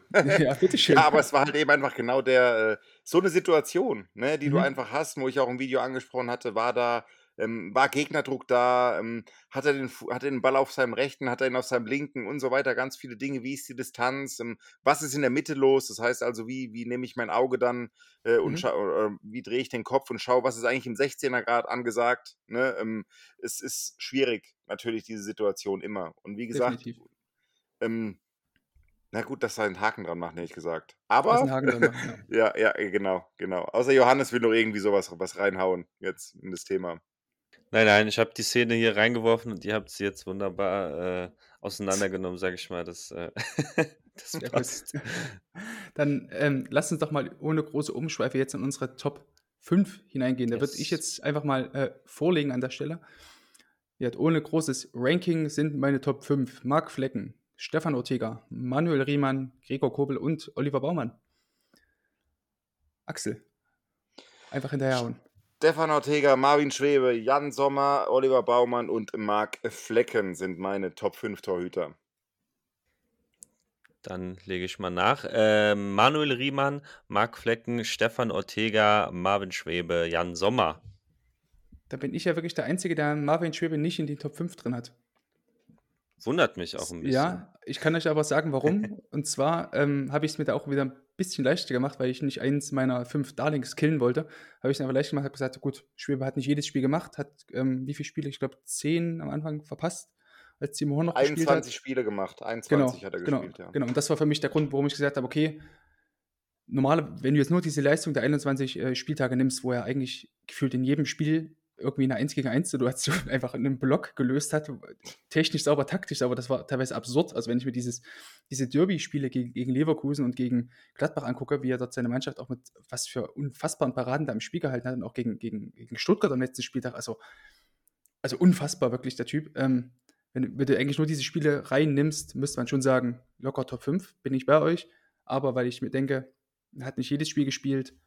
Es lief auch extrem gut bei Köln zeitweise, ähm, würde ich schon sagen, eher eine Kategorie drunter, weil eben auch für mich ein Oliver Baumann, ein Gregor Kobel aus den vorhin angesprochenen Gründen, auch ein Manuel Riemann, Stefan Ortega und Marc Flecken für mich da über die komplette Saison hin konstanter waren. Natürlich Gregor Kobel hat, ähm, 4 Spiele, glaube ich, gefehlt in Summe. Ähm, aber trotzdem waren für mich die Spieler einfach haben mehr Spiele gespielt, waren entsprechend auch konstanter und deswegen ist Marvin Schwebe für mich nicht in den Top 5. Aber hätte er wahrscheinlich die 34 Spiel Spiele komplett gemacht, ähm, ja, bin ich bin ich wahrscheinlich bei euch, dann hätte ich ihn auch ohne große Umschweife da reingeschmissen, aber ich wollte halt, ja, einfach es mir 'n bisschen leichter machen so und dann habe ich irgend 'ne Ka Ausrede gesucht.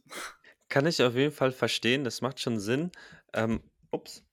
Mhm. Andererseits, ähm, muss man auch sagen oder denke ich mir zumindest, ist es auch 'ne besondere Situation, immer, ähm, während der Saison da, äh, reingeschmissen zu werden, ja, ne? Also, die Saison ist im im vollen Gang, ähm, alle sind schon komplett eingespielt und du machst halt deine ersten Spiele, ähm, fast aus dem Nichts irgendwie oder wei weiß nicht, wie gut er drauf vorbereitet war.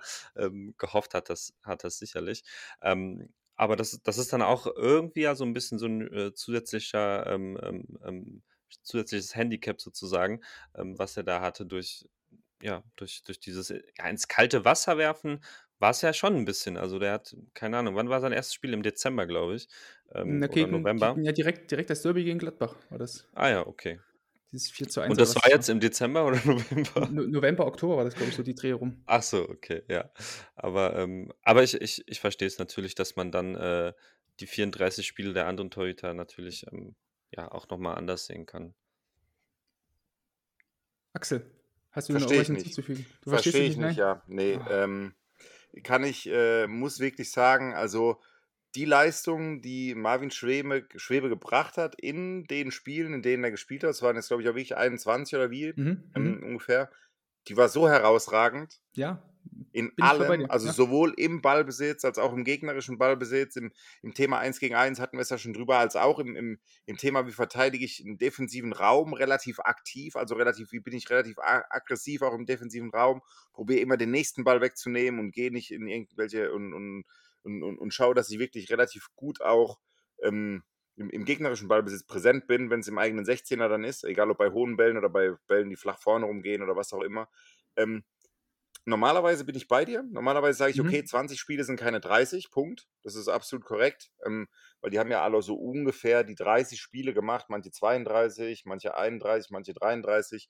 Ähm, die 10 Spiele weniger musst du normalerweise dazu nehmen, aber ich finde einfach, dass Marvin Schwebe, glaube ich, eine Beteiligung hatte oder zwei Beteiligungen, Torbeteiligung, wo du sagen könntest, man könnte ihm da was zustecken. Mhm, Ne? mhm. Ähm, war für mich der Rest zu herausragend. Und deswegen, und Bin das sage ich ich jetzt einfach mal, ja. ist Marvin Schwebe allein wegen der Leistung, die er gebracht hat, auf dem zweiten Platz bei mir. Also auch wenn wir nicht ranken wollen oder so, Mhm. aber Ja, Marvin Schwebe ist bei mir Number Two tatsächlich Axel, äh, ich, ich, ich, geworden. ich verstehe das vollkommen und es bricht mir eigentlich auch das Herz, dass ich Marvin Schwebe dann Anführungsstrichen nur in der Top 6 bis Top 10 gerankt habe. Aber da wir halt diese Top 5 oder immer in 5er Schritten äh, gehen wollen und ich mir schon dachte, okay, ein Mark Flecken, ein Ortega, ein Riemann, ein Kobel, Baumann hätten es auch alle verdient gehabt, war das für mich nur dieser eine kleine Knackpunkt, weshalb ich gesagt habe, dann den Schwebe lieber eine Kategorie tiefer, weil ich eben die anderen Keeper trotz alledem als sehr, sehr gut empfunden habe in dieser Saison.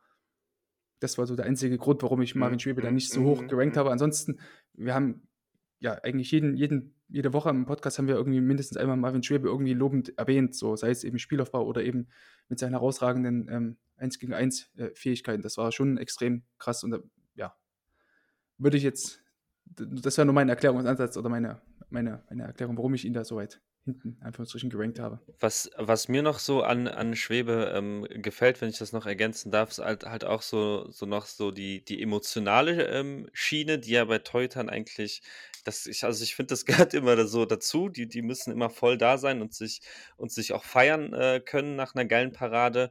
Ähm, und was was, ähm, Axel vor, keine Ahnung, so einer halben Stunde oder so gesagt hat, ähm, es gibt keine neuen Torhüter in der Bundesliga. Schwebe war ja dieses Jahr ein Naja, neuer, auch wenn mhm. er jetzt kein kein Junger irgendwie aus aus der Jugend war oder so, ähm, aber trotzdem mal so ein neues Gesicht und, ähm, das das hat die Saison richtig gut funktioniert und ist sicherlich auch 'n, äh, Riesengrund, warum Köln, äh, europäisch spielt nächstes Jahr. Mit Horn wäre das so, ja, wahrscheinlich nicht möglich gewesen. wa- wahrscheinlich so der, der Verein, an dem halt so dieser, dieser äh, Wechsel an Torhüter oder auf der Torhüterposition der Wechsel den größten Impact hatte. Ne? Wir hatten Mhm. natürlich Corona-bedingt auch viele äh, Wechsel auf der Position diese Saison, ob das jetzt irgendwie bei Freiburg war mit Upov, ähm, der dann für Flecken immer mal reinkam oder ähm, Sven Ulreich teilweise bei Bayern oder so. Aber da war es schon extrem. Perwan war ja auch Genau, genau, pa Pavo ja. Perwan bei Wolfsburg, also das war, war schon extrem, so dieser, dieser, ähm, dieser, ähm, dieser Unterschied zwischen beiden in allen Spielsituationen eigentlich. Ähm, und Axel, vielleicht, ja, Frage an dich, du bist ja auch ein recht großer Timo Horn-Kritiker immer gewesen oder bist auch immer noch. Ähm, man hat ja trotzdem, finde ich, schon gesehen, dass ähm, Uwe Gospodarek, dort der neue Torwarttrainer ähm, beim FC, ähm, da er auch im Verbund natürlich auch mit Steffen Baumgart, der einen ganz frischen Wind reingebracht hat, ähm, dass sich Timo Horn da trotzdem einfach gesteigert hat. Oder können wir uns ja trotzdem einig sein? Ähm, ich nehme jetzt hier bloß Die gerade den verrückten Sachen taktisch, ne? Also taktisch, Mhm. die verrückten Sachen hat er ihm, und das ist das, was du auch vorhin gesagt hast, als wir es über das Fürther-Thema hatten, äh, hat er ihm sehr, sehr gut rausbekommen, finde ich. Ne? Also Mhm. ähm, viele Situationen, klar, technisch kriegst du nicht hin. Sorry, Ja. aber wer Ja, sagt, klar. kriegt einen Torhüter, der hunderte Bundesligaspiele hat und keine Ahnung, äh, in, in technisch nochmal auf eine komplett andere Wellenlänge, das glaube ich nicht. Ich glaube, so einen Torhüter kriegst du taktisch immer ne, weil du ganz, ganz viel einfach, äh, einfach Material sichten kannst mit ihm und so weiter. Aber technisch, die Abläufe, die vom, vom, vom Hirn in die Muskeln gehen, in die, äh, in alle möglichen Gliedmaßen, die kriegst du nicht mehr raus. Und äh, da bin ich einfach der Meinung, dass äh, das sehr gut gelaufen ist. Ja, und dass Timo Horn ganz, ganz, ganz wenig Dinge technisch, äh, taktisch irgendwie falsch gemacht hat, ne, muss man sagen. Also er hat ihn da gut eingezäunt auf jeden Fall, finde ich. Bin ich der Meinung. Hm. Dann noch kurz als Chronistenpflicht. Das war jetzt eine, eine Frage von, von Jan Lukas vom, ähm, von fc.com auf Twitter, at Passwinkel. Äh, Danke an der Stelle für diese, für diese Frage. Und er meinte eben auch noch, dass es dann natürlich ausgerechnet, wo sich jetzt eigentlich Timo Horn diese Saison ähm, gut entwickelt hat, dann, dass er dann ausgerechnet dann äh, gegen, gegen Marvin Schwebe äh, ja, ausgetauscht wird, durch ihn ersetzt wird, ist natürlich auch eine gewisse Tragik, ne, dass so nach äh, sehr, sehr schwierigen Jahren dann auf einmal, wo es dann auf einmal gut läuft, dass du dann auf einmal wieder ausgetauscht wirst und aus dem Tor genommen wirst. Ähm, man muss ja auch sagen, dass, dass Marvin Schwebe, und das zeichnet das Ganze noch sehr, sehr viel mehr aus, ähm, wie soll ich sagen, äh, er kam rein für Timo Horn und auch wenn Timo Horn verletzt war, Mhm. es hat immer gehießen, Timo Horn, Timo Horn wird zurückkommen, Timo Horn ist immer noch da und so weiter. Und auch vor der Saison, als Marvin Schwebe kam, hat es auch gehießen, okay, Timo Horn ist erstmal unsere Nummer eins. Und du musst sagen, Timo Horn, wenn du äh, jahrelang, wenn du so eine Saison gespielt hast, ne, und jeder weiß, der sich mit dem Torwartspiel beschäftigt, was Timo Horn für eine Saison gespielt hat, letztes Jahr, Mhm. ähm, und auch der Torhüter sieht es ja, der dorthin wechselt. Und dann kriegst du gesagt, nee, halt, stopp, Timo Horn ist erstmal unsere Nummer eins. Dann gehört es natürlich auch dazu, zum Profigeschäft, dass man sich da dann etablieren muss. Aber ich finde, es war auf jeden Fall groß von, von, von Marvin Schwebe, dass er auch gar nicht sich hat diesen Druck hat anmerken lassen, ne? Ja. sondern da seine Arbeit sehr, sehr gut gemacht hat, finde ich. Ne? Ähm, Und äh, das ist für mich auch ein weiterer Punkt. Ähm, er wurde nicht getauscht aus Leistungsgründen, er wurde getauscht gegen Kölner Urgestein wegen einer Verletzung, ne? Wo ja jetzt nicht quasi das, dieser Vertrauensbeweis, wir machen jetzt, wir wechseln, wir brauchen frischen Wind, wir vertrauen der Nummer zwei mehr als der Nummer eins. So war das ja nicht. Ne? Mhm. Es war ja so, es ging nicht anders. Deswegen ist Marvin Schwebe reingeworfen worden. Ne? Und äh, nicht wegen dem äh, höheren Vertrauen an ihn als an, äh, als an Timo Horn. Und deswegen, ja, ist äh, Marvin Schwebe, ich könnte jetzt hier so noch so zweieinhalb Stunden zu Marvin Schwebe reden. Das ist, äh, ist es äh, Großartiger, also tatsächlich großartiger Torhüter bin großartig. ich, Ja, bin ich voll top. bei dir. Also hat mir auch die Saison wieder sehr, sehr gut gefallen, aber ich will mich nicht wiederholen. Die Gründe habe ich ja schon genannt. Ähm, du hast vorhin noch gesagt, dass äh, Manuel Riemann für dich da nicht in dieser Top 5 ist, weil er dir taktisch zu, also du taktisch ja nichts gesehen hast oder da einfach zu wenig ähm, coole Sachen dabei waren. Stichwort äh, lange Bälle. Ich finde schon, dass also mehr als Manuel Riemann, finde ich, kannst du als Torhüter fast gar nicht machen oder einen anderen oder einen besseren Einfluss kannst du ja fast gar nicht auf eine Mannschaft haben. Der Typ hat Großchancen vereitelt, hat Elfmeter gehalten, hat sogar eben fast Elfmeter noch selbst verwandelt, also hat fast selber noch ein Tor geschossen, hat Bälle vorbereitet, dass natürlich die langen Bälle nicht immer so sexy wirken. Ich kann langen Bällen übrigens recht viel abgewinnen, wenn sie punktgenau gespielt werden wie bei Riemann und auch in taktisch gute Zonen. Dann ist es natürlich auch, finde ich, sehr, sehr gut äh, umgesetzt und ich finde, es gab keinen Keeper, der in dieser Saison in allen Spielbereichen. Riemann ist auch der Tor- Torhüter, der prozentual die zweitmeisten Flanken nach Gregor Kuppel, 10, über 10 Prozent waren das, ähm, abgefangen hat. Also sowohl in der Raumverteidigung als auch Zielverteidigung. Sowohl auch dann noch im Passspiel, Spiel, Fortsetzung, Spieleröffnung und dann eben sogar noch Vorlage gegeben hat, letzten Endes.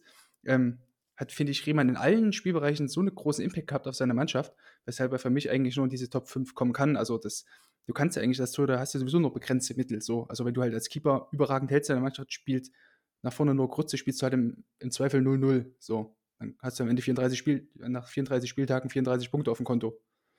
Aber wenn du halt noch einen Torhüter hast, der vielleicht eine Vorlage gibt, dann gewinnst du vielleicht so ein, zwei Spiele nochmal mehr oder so und hast dann ein, zwei Spiele, mit die, mit die du mit 1-0 gewinnst, weil dein Keeper von hinten heraus einen großen Impact hat und dir sogar die Bälle noch bis ins letzte, bis ins letzte Drittel punktgenau schlagen kann, wo dann eben mit Polter oder Asano oder Simon Zoller, der dann auch hinten raus wieder zurückkam, die, die dankbaren Abnehmer sind. Also ich finde schon, dass da Riemann ähm, durchaus schon in diese Top-5-Kategorie reingehört, weil er eben so einen großen Einfluss auf seine Mannschaft hatte.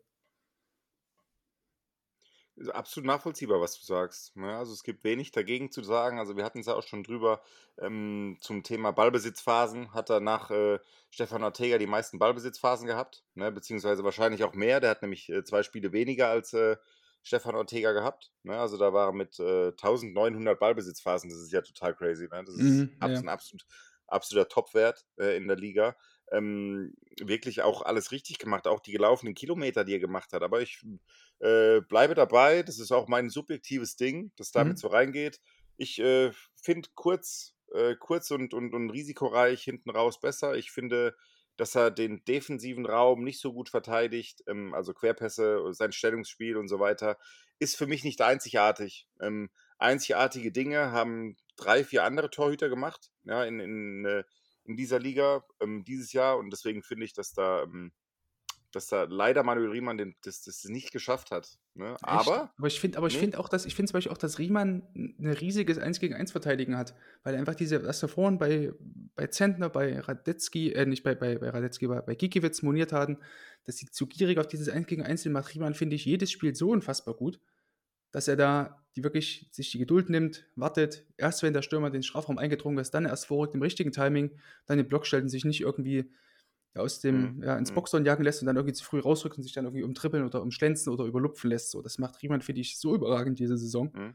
Hat so stark gemacht, weswegen ich schon sagen würde, dass er schon in, sich dahingehend von, von vielen äh, Bundesliga-Keepern einfach abhebt. Mhm. Ja, okay, nehme ich nehme ich nehme ich so natürlich an. Ähm, Aber deswegen ist es ja auch aber deswegen ist es ja auch quasi, ähm, nicht unsere gemeinsame Rangliste, ne, sondern deine meine und Johannes seine. Also Ja. verstehe ich schon. Ja, Alles was sagt gut. Johannes? Was sagt Johannes? Wie wie wie was, äh Johannes habe ihr ich seid ja ja gut, ihr redet ja Johannes ha jede Woche und Johannes so, ich ne? bezahlt. Nein, ähm, was mir bei Riemann, äh, unglaublich gut gut gefällt, ist wieder mal und das geht halt immer so 'n bisschen bisschen weg von eurer Analyse. Ich hoffe, das ist nicht allzu schlimm, aber es ist halt so dieses Gesamtpaket mit seiner Emotionalität und, ähm, einfach einfach voll da für den Verein und voll, ähm, ja, mehrfach auch, äh, Spiele gewonnen oder oder Punkte gewonnen, ähm, durch ihn. Ähm, ich sehe es dann noch 'n bisschen anders als als die Saison letzte Saison von äh, von Bielefeld, äh, wo wo Ortega quasi den Klassenerhalt irgendwie festgemacht hat. Bei bei Bochum war das Ganze irgendwie noch schon insgesamt auch 'n bisschen besser, aber trotzdem hat Riemann so einen Riesenanteil an äh, am Klassenerhalt und und, ähm, auch was was Sascha meinte, im Eins-gegen-Eins habe ich schon relativ viele Szenen, äh, im im Kopf oder oder in Erinnerung, ähm, die die wirklich komplett herausragend waren und die mir so gut gefallen haben und, ähm, ja, auch das, äh dass er den Elfmeter schießt, ist irgendwie, ja, keine Ahnung, ich ich finde so was cool, aber, äh, ich kann auch verstehen, dass man dass man dem nichts abgewinnen kann, weil 'n Torwart gehört natürlich ins Tor. Ähm, aber es si sind alles so Faktoren, wo ich wo ich, äh, ihn als Gesamtpaket einfach komplett äh, komplett feiere wirklich für für diese Saison.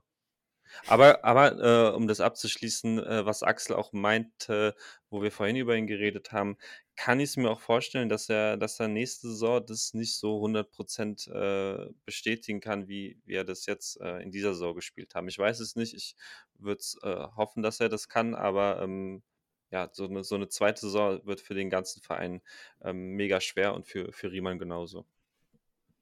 Definitiv. Ähm, wer jetzt bei mir nicht mit vorkam, aber bei euch beiden in der Top 5 gelandet ist, war, glaube ich, Jan Sommer. Axel, oder? Der war bei dir auch in der Top Ja, 5 ja, drin. ja, ja, ja, ja. Ähm, Jan erklär Sommer mal war versuche mich da bitte zu überzeugen, warum ich jetzt, äh, Jan Sommer, den ich ähm, ich würde erst mal kurz meine Erklärung geben, warum ich ihn nicht rein äh, habe, dann Mhm. kannst du dann mich davon überzeugen, vom Gegenteil. Ähm, ich finde, Jan Sommer hat, glaube ich, auch die meisten Schüsse aufs Tor kassiert, hat er entsprechend auch sehr, sehr viele Möglichkeiten, sich auszuzeichnen. Hat nach wie vor, finde ich, große Schwächen bei Fernschüssen, weil er immer so 'ne sehr, sehr tiefe Grundhaltung einnimmt und auch 'ne sehr, sehr breiten Stand hat, ähm, und dadurch eben, ja, recht also, der ist leider nicht so beweglich, so mobil im Sinne von noch 'n Zwischenschritt machen und dann in 'n Abdruck zu gehen, sondern er geht meistens direkt in 'n Abdruck. Hat man, finde ich, ganz stark zu Saisonbeginn gesehen. Da erinnere ich nur dieses eine Gegentor von Mavropanos aus'm Hinspiel gegen VfB Stuttgart, als irgendwie Mavropanos aus drei 30, 35 Metern abschließt und Jan Sommer den Ball nur hinterher guckt, wie er in dem oder nicht hinterher guckt, also, er ging direkt aus dem tiefen Stand in den Abdruck rein, ohne noch 'n Zwischenschritt zu machen. Der Ball schlug nicht am Innenpfosten oder so was ein, sondern halt so leicht neben dem Pfosten. Also, war jetzt kein unhaltbarer Ball, finde ich. Auch im Derby gegen Köln im Hinspiel war das der Fall. Ähm, und da hat Jan Sommer, finde ich, nach wie vor Probleme und natürlich auch, was er, finde ich, immer noch überragend macht, hat man auch gegen Mainz im Rückspiel gesehen, als er gegen Burkhardt einmal riesig so 'ne Doppelparade gezeigt hat, auch gegen gegen, ähm, äh gegen Mainz auch noch mal später nach dem nach so 'nem Kopfball, den er dort noch mal einfach wieder hochkommt, nach so 'ner e erst einigen Parade, dann damit auch kam eben wieder hoch, verteidigt diesen Kopfball noch mal herausragend. Also, da ist Jan Sommer, finde ich, immer noch herausragend gut so in diesen auf der Linie, wenn er aus kurzer Distanz schnell reagieren muss, schnell wieder hochkommen muss, so Double Saves, ähm, machen muss. Da ist er, finde ich, einfach herausragend, einer der Besten der Welt. Aber in Summe ist mir das noch 'n bisschen zu wenig gewesen, was die ganze Konstanz anging. Also, hätte er jetzt diese ganze Leistung die komplette Saison über durchgezogen, natürlich nur auch mit Bedenken, kam aus 'ner WM äh, aus aus 'ner Europameisterschaft, wo er auch mit der Schweiz weit gekommen ist, ähm, und auch gute Leistung gezeigt hat, dann war am Anfang noch so bisschen ja, kam noch nicht so ganz gut ins Rollen, so, ja, hatte ich das Gefühl bei Sommer. Ähm, da waren immer noch zu viele Dinge dabei, die zu sehr vom Spektakel gelebt haben bei ihm, als, ähm, dass es wirklich 'ne taktisch und technisch saubere, äh, Aktion gewesen wäre bei ihm. Das wäre jetzt so mein Erklärungsansatz, warum ich ihn, äh, nicht in der Top 5 gerankt hätte. Mhm. Ja, ähm, ganz viel Subjektivität bei mir, wo er Mhm. letztes Jahr letzte Saison bei mir in der Flop 5 gelandet wäre wahrscheinlich. Ähm, da Bei mir übrigens um auch. War bei mir letztes Jahr übrigens auch ne, nicht ähm, hinten gelandet. hat er sich dieses Jahr wieder gefangen. Er hat seine Zeit gebraucht, ne, definitiv. Aber dann hat er's abgelegt, den Bällen hinterherzuschauen, finde ich. Dann Mhm. war er natürlich noch tief gestanden, aber trotzdem ist er besser in Aktion reingekommen. Und jetzt kommt der Punkt, weshalb ich ihn da reingerankt habe, weil er's eben im Vergleich zu ganz, ganz vielen anderen Torhütern in der Liga dieses Jahr geschafft hat, aus einem komplett versagenden Kollektiv herauszuragen, ja, und einem absolut sinkenden Schiff, und das war beispielsweise jetzt äh, Borussia Mönchengladbach teilweise diese Saison, ähm, immer wieder, es immer wieder geschafft hat, Punkte zu retten, extrem wichtige Saves zu landen und äh, dazu trotzdem noch im eigenen Ballbesitz eine relativ hohe Qualität an, an den Mann zu bringen. Ne? Also dann trotzdem ja. noch sehr aktiv im Spielaufbau war. Und ähm, für mich ist es nicht unbedingt die reine Leistung über die komplette Saison an sich, sondern vielmehr auch das, dass er tatsächlich als Spielführer vorangegangen ist, in Anführungszeichen, oder als Führungspersönlichkeit vorangegangen ist bei Borussia Mönchengladbach, bei einem Verein, der wirklich dieses Jahr mega gestruggelt hat, gerade in der Rückrunde, ähm, und da absolut seine Leistung gebracht hat. Und das ist für mich der Grund, weshalb Jan Sommer für mich, ähm, gerade weil letztes Jahr so richtig, also ich will nicht sagen beschämend, aber schlecht war, ähm, mhm.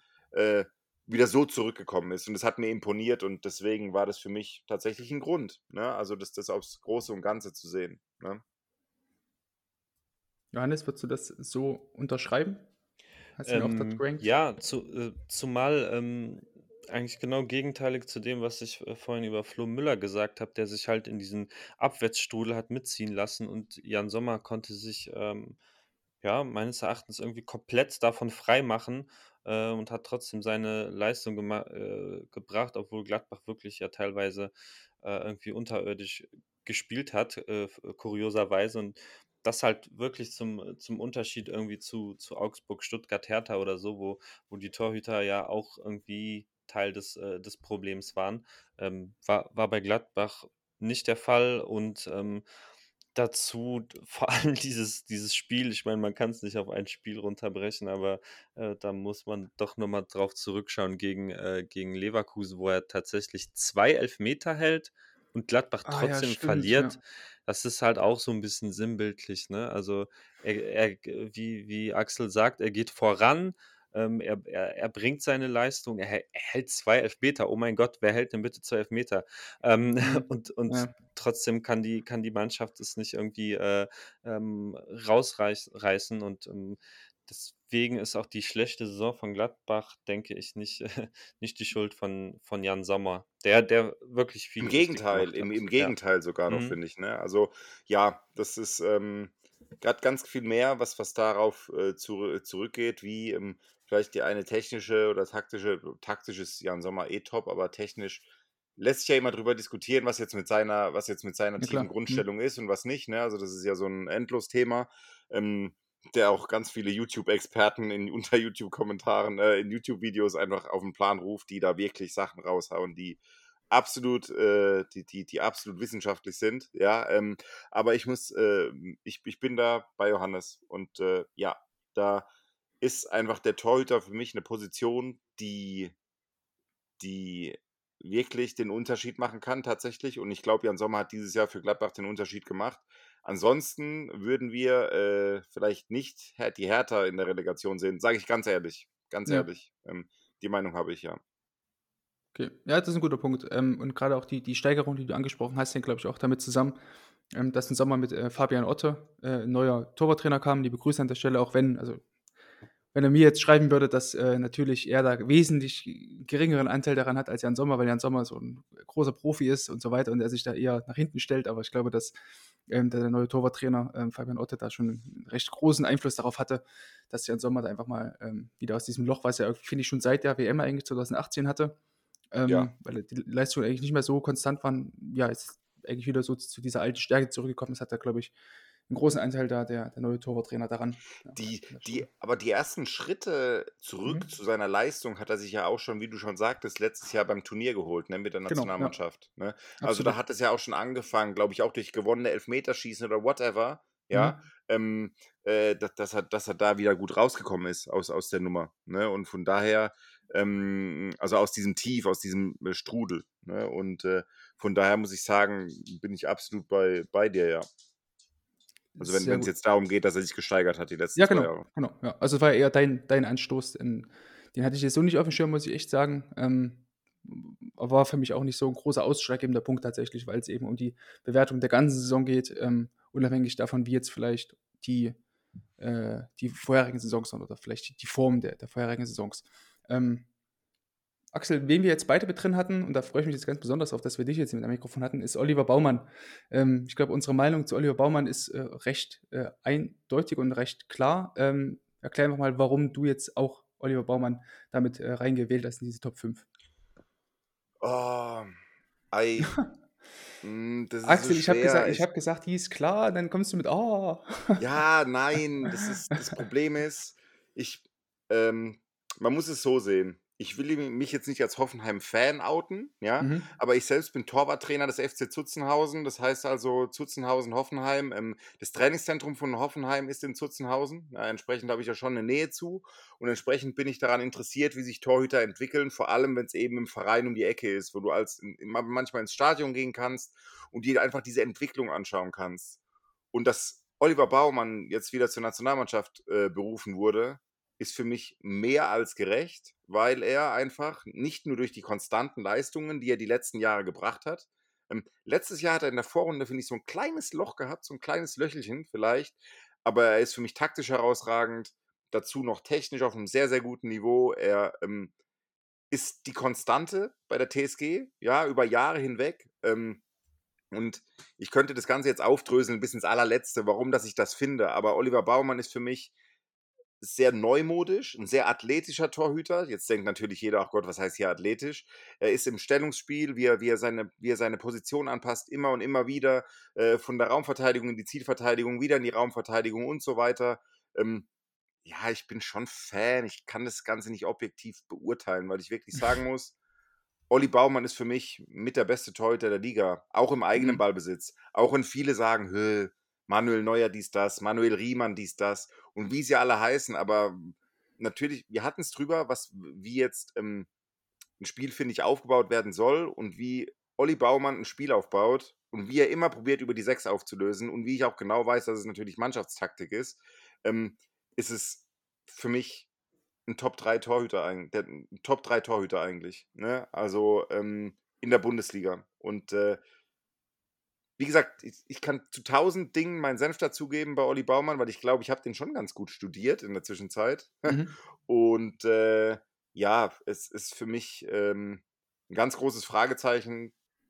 Vielleicht ist es dann die Erfahrung oder das Standing oder der Name, dass ein Kevin Trapp seit schon 2018, bin ich der Meinung, immer und immer wieder nominiert wird, bevor ein Olli Baumann nominiert wird. Oder ein Bernd Leno. Oder, oder, oder. Ne? Also das sind dann schon diese Punkte. Ähm, ich weiß gar nicht, ob, ob äh, Olli Baumann das letzte, ob, ob der bei Jogi Löw debütiert hat, in Anführungszeichen debütiert, das dass war, er mal war dabei war. Genau, Nations League 2020, im September war das. War noch, genau. Ähm, mhm. Aber äh, ja, es ist äh, dadurch, dass er so wenig Fehler macht und dass er ähm, mhm. für mich taktisch, also ich weiß nicht. Also er löst halt, ich, ich glaube, er löst halt sehr, sehr viele Szenen einfach im, im Vorhinein wodurch ähm, eben diese angesprochene Szene, deswegen musste ich vorhin schon ein bisschen schmunzeln, als du das äh, über Kevin Trapp sagtest, ähm, dass da einige andere Tote den Ball äh, vermeintlich gehalten hätten. Da kam ja irgendwie sofort Oliver Baumann so in, ins Gedächtnis, der da wahrscheinlich mit einer mutigeren Positionierung und einem proaktiveren Spiel da vielleicht diesen, mhm. diesen Querpass da schon äh, ins Zentrum mhm. da verteidigt hätte. Ähm, und das ist vielleicht auch der Punkt, und das sage ich ganz ehrlich, wes mhm. weshalb Olli Baumann nicht auf dem Schirm ist, wie ja, es genau. vielleicht mhm. ein anderer Torhüter ist. Weil Olli Baumann hätte diesen Ball gehalten, vielleicht, ne, von Kevin Trapp, ne, indem er einfach höher gestanden wäre, auf Pfostenhöhe und hätte den Ball einfach abgelaufen beispielsweise. Mhm. Ähm, in keiner Zusammenfassung, in keiner Zusammenfassung wäre diese Szene drin gewesen, was natürlich jetzt ein Nationaltrainer, Torwart-Nationaltrainer beim DFB ähm, mhm. nicht interessieren darf. Der muss natürlich das große Ganze sehen. Ja, der muss, soll ja nicht sehen, was war jetzt äh, medienwirksam, was für ein Safe und was für ein Safe nicht, sondern da geht es ja ums Große und Ganze. Ähm, aber ich bin schon der Meinung, dass Olli mit der, der cleverste ist, ne? auf jeden Fall, ähm, was, was das angeht, den nächsten Ball zu verteidigen und nicht den letzten Ball zu verteidigen, den letzten möglichen, sage ich mal. Und äh, mhm. ja, deswegen Olli Baumann. Warum Olli? Ich stehe aber oft alleine da mit dieser Meinung. Und dann denke ich immer, ey, wie, wie sehr kann man Fan sein? Kann man so sehr Fan sein, dass man Olli Baumann mhm. so hoch rankt und dabei mhm. ist das gar nicht?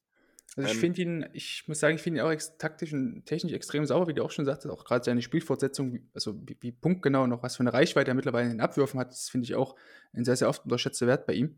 Ähm, und auch seine Konstanz. Also ich habe mal geguckt, in den letzten zehn Saisons, also seit 2011, 12 hat halt kein Spieler mehr Bundesligaspiel gemacht als Oliver Baumann. Also kein Lewandowski, kein Thomas Müller, kein Manuel Neuer, sondern Olli Baumann hat in den letzten zehn Saisons gerade mal 13 Spiele gefehlt. Also das ist ein extrem hoher Wert. So. Also ist einfach krass, ja. wie, wie konstant er eigentlich auch ist. So. Und ähm, was ja, finde ich, noch hinzukommt, warum er vielleicht auch nicht so diese absolut große Aufmerksamkeit ähm, ähm, bekommt, ist das sicherlich auch der, der Fußballstandort Hoffenheim oder Sinsheim ähm, auch kein so, äh, sage ich mal, emotionaler oder äh, großer Erfolg ist im Vergleich zu Eintracht Frankfurt oder im Vergleich zu ähm, zum 1. Ja. FC Köln Marvin Schwebe oder so, ähm, was natürlich dann auch eher so ein regionales Phänomen ist, vielleicht ähnlich auch das, diesen, diesen, diesen Fluch, den der äh, Kuhn Castells hat, weil es einfach außerhalb dieser Stadtgrenzen ja. vielleicht einfach relativ wenig Leute juckt, was dort passiert so und dadurch ja. halt vielleicht weniger Spiele davon geguckt werden ja, im Einzelspiel oder so. Bis jetzt beim DFB und der Torwarttrainer des DFB, muss es dir doch egal sein. Nee, das, das meine ich gar nicht. Also, nee, nee, also ich gehe davon aus, dass das schon klar und deutlich, also worüber reden wir? Wir reden jetzt hier von der Nominierung der Nummer 3 in der Nationalmannschaft, weil ja Manuel Neuer, Ter Stegen, die zwei Plätze sind immer vergeben. Hm. Ne? Ähm, aber es ja, geht ja meistens ja, trotzdem darum, dass dann ja, wir haben es jetzt, jetzt schon wieder gesehen, als, als, die, äh, als die Nationalmannschaft nominiert wurde, ähm, was da in den Twitter- und Facebook-Kommentaren darunter los war, das war wirklich Wahnsinn. Also keiner hat da irgendwie Olli Baumann da äh, irgendwie äh, appreciated oder so. Es war immer nur, ja, warum Baumann, wa warum, Ahnung. Gut, aber ich, also gerade in der Szene, also dieser Situation wie gerade eben, wenn wir eben mit Marvin Schweben, mit Stefan Ortega, auf den wir gleich noch zu sprechen kommen, zwei herausragend gute Torhüter in dieser Saison mit dabei haben, hat es natürlich irgendwie so einen komischen, also ich hätte es auch verstanden, wäre, wäre, ein, wäre einer von diesen beiden nominiert äh, worden für die Länderspiele jetzt. Ne? Ja, ja, Hätte ich absolut ja, verstanden.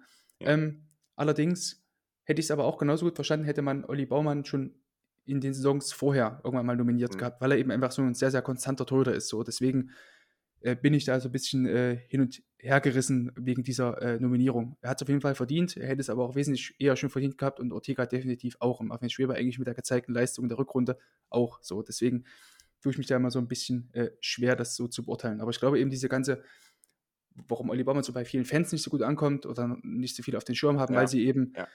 nicht diese spektakulären Situationen sehen. Wir natürlich hier als Torhüter-Podcast oder du mit deinen Videos und wir haben da einen anderen Blick vielleicht dafür, auch in der Torhüter-Community. Ne, ich glaube, von Leuten, die wirklich richtig Ahnung vom Torhüter-Spiel haben, die feiern Oliver Baumann immer, weil es einfach ein extrem technisch-taktisch sauberer Keeper ist. Aber ja.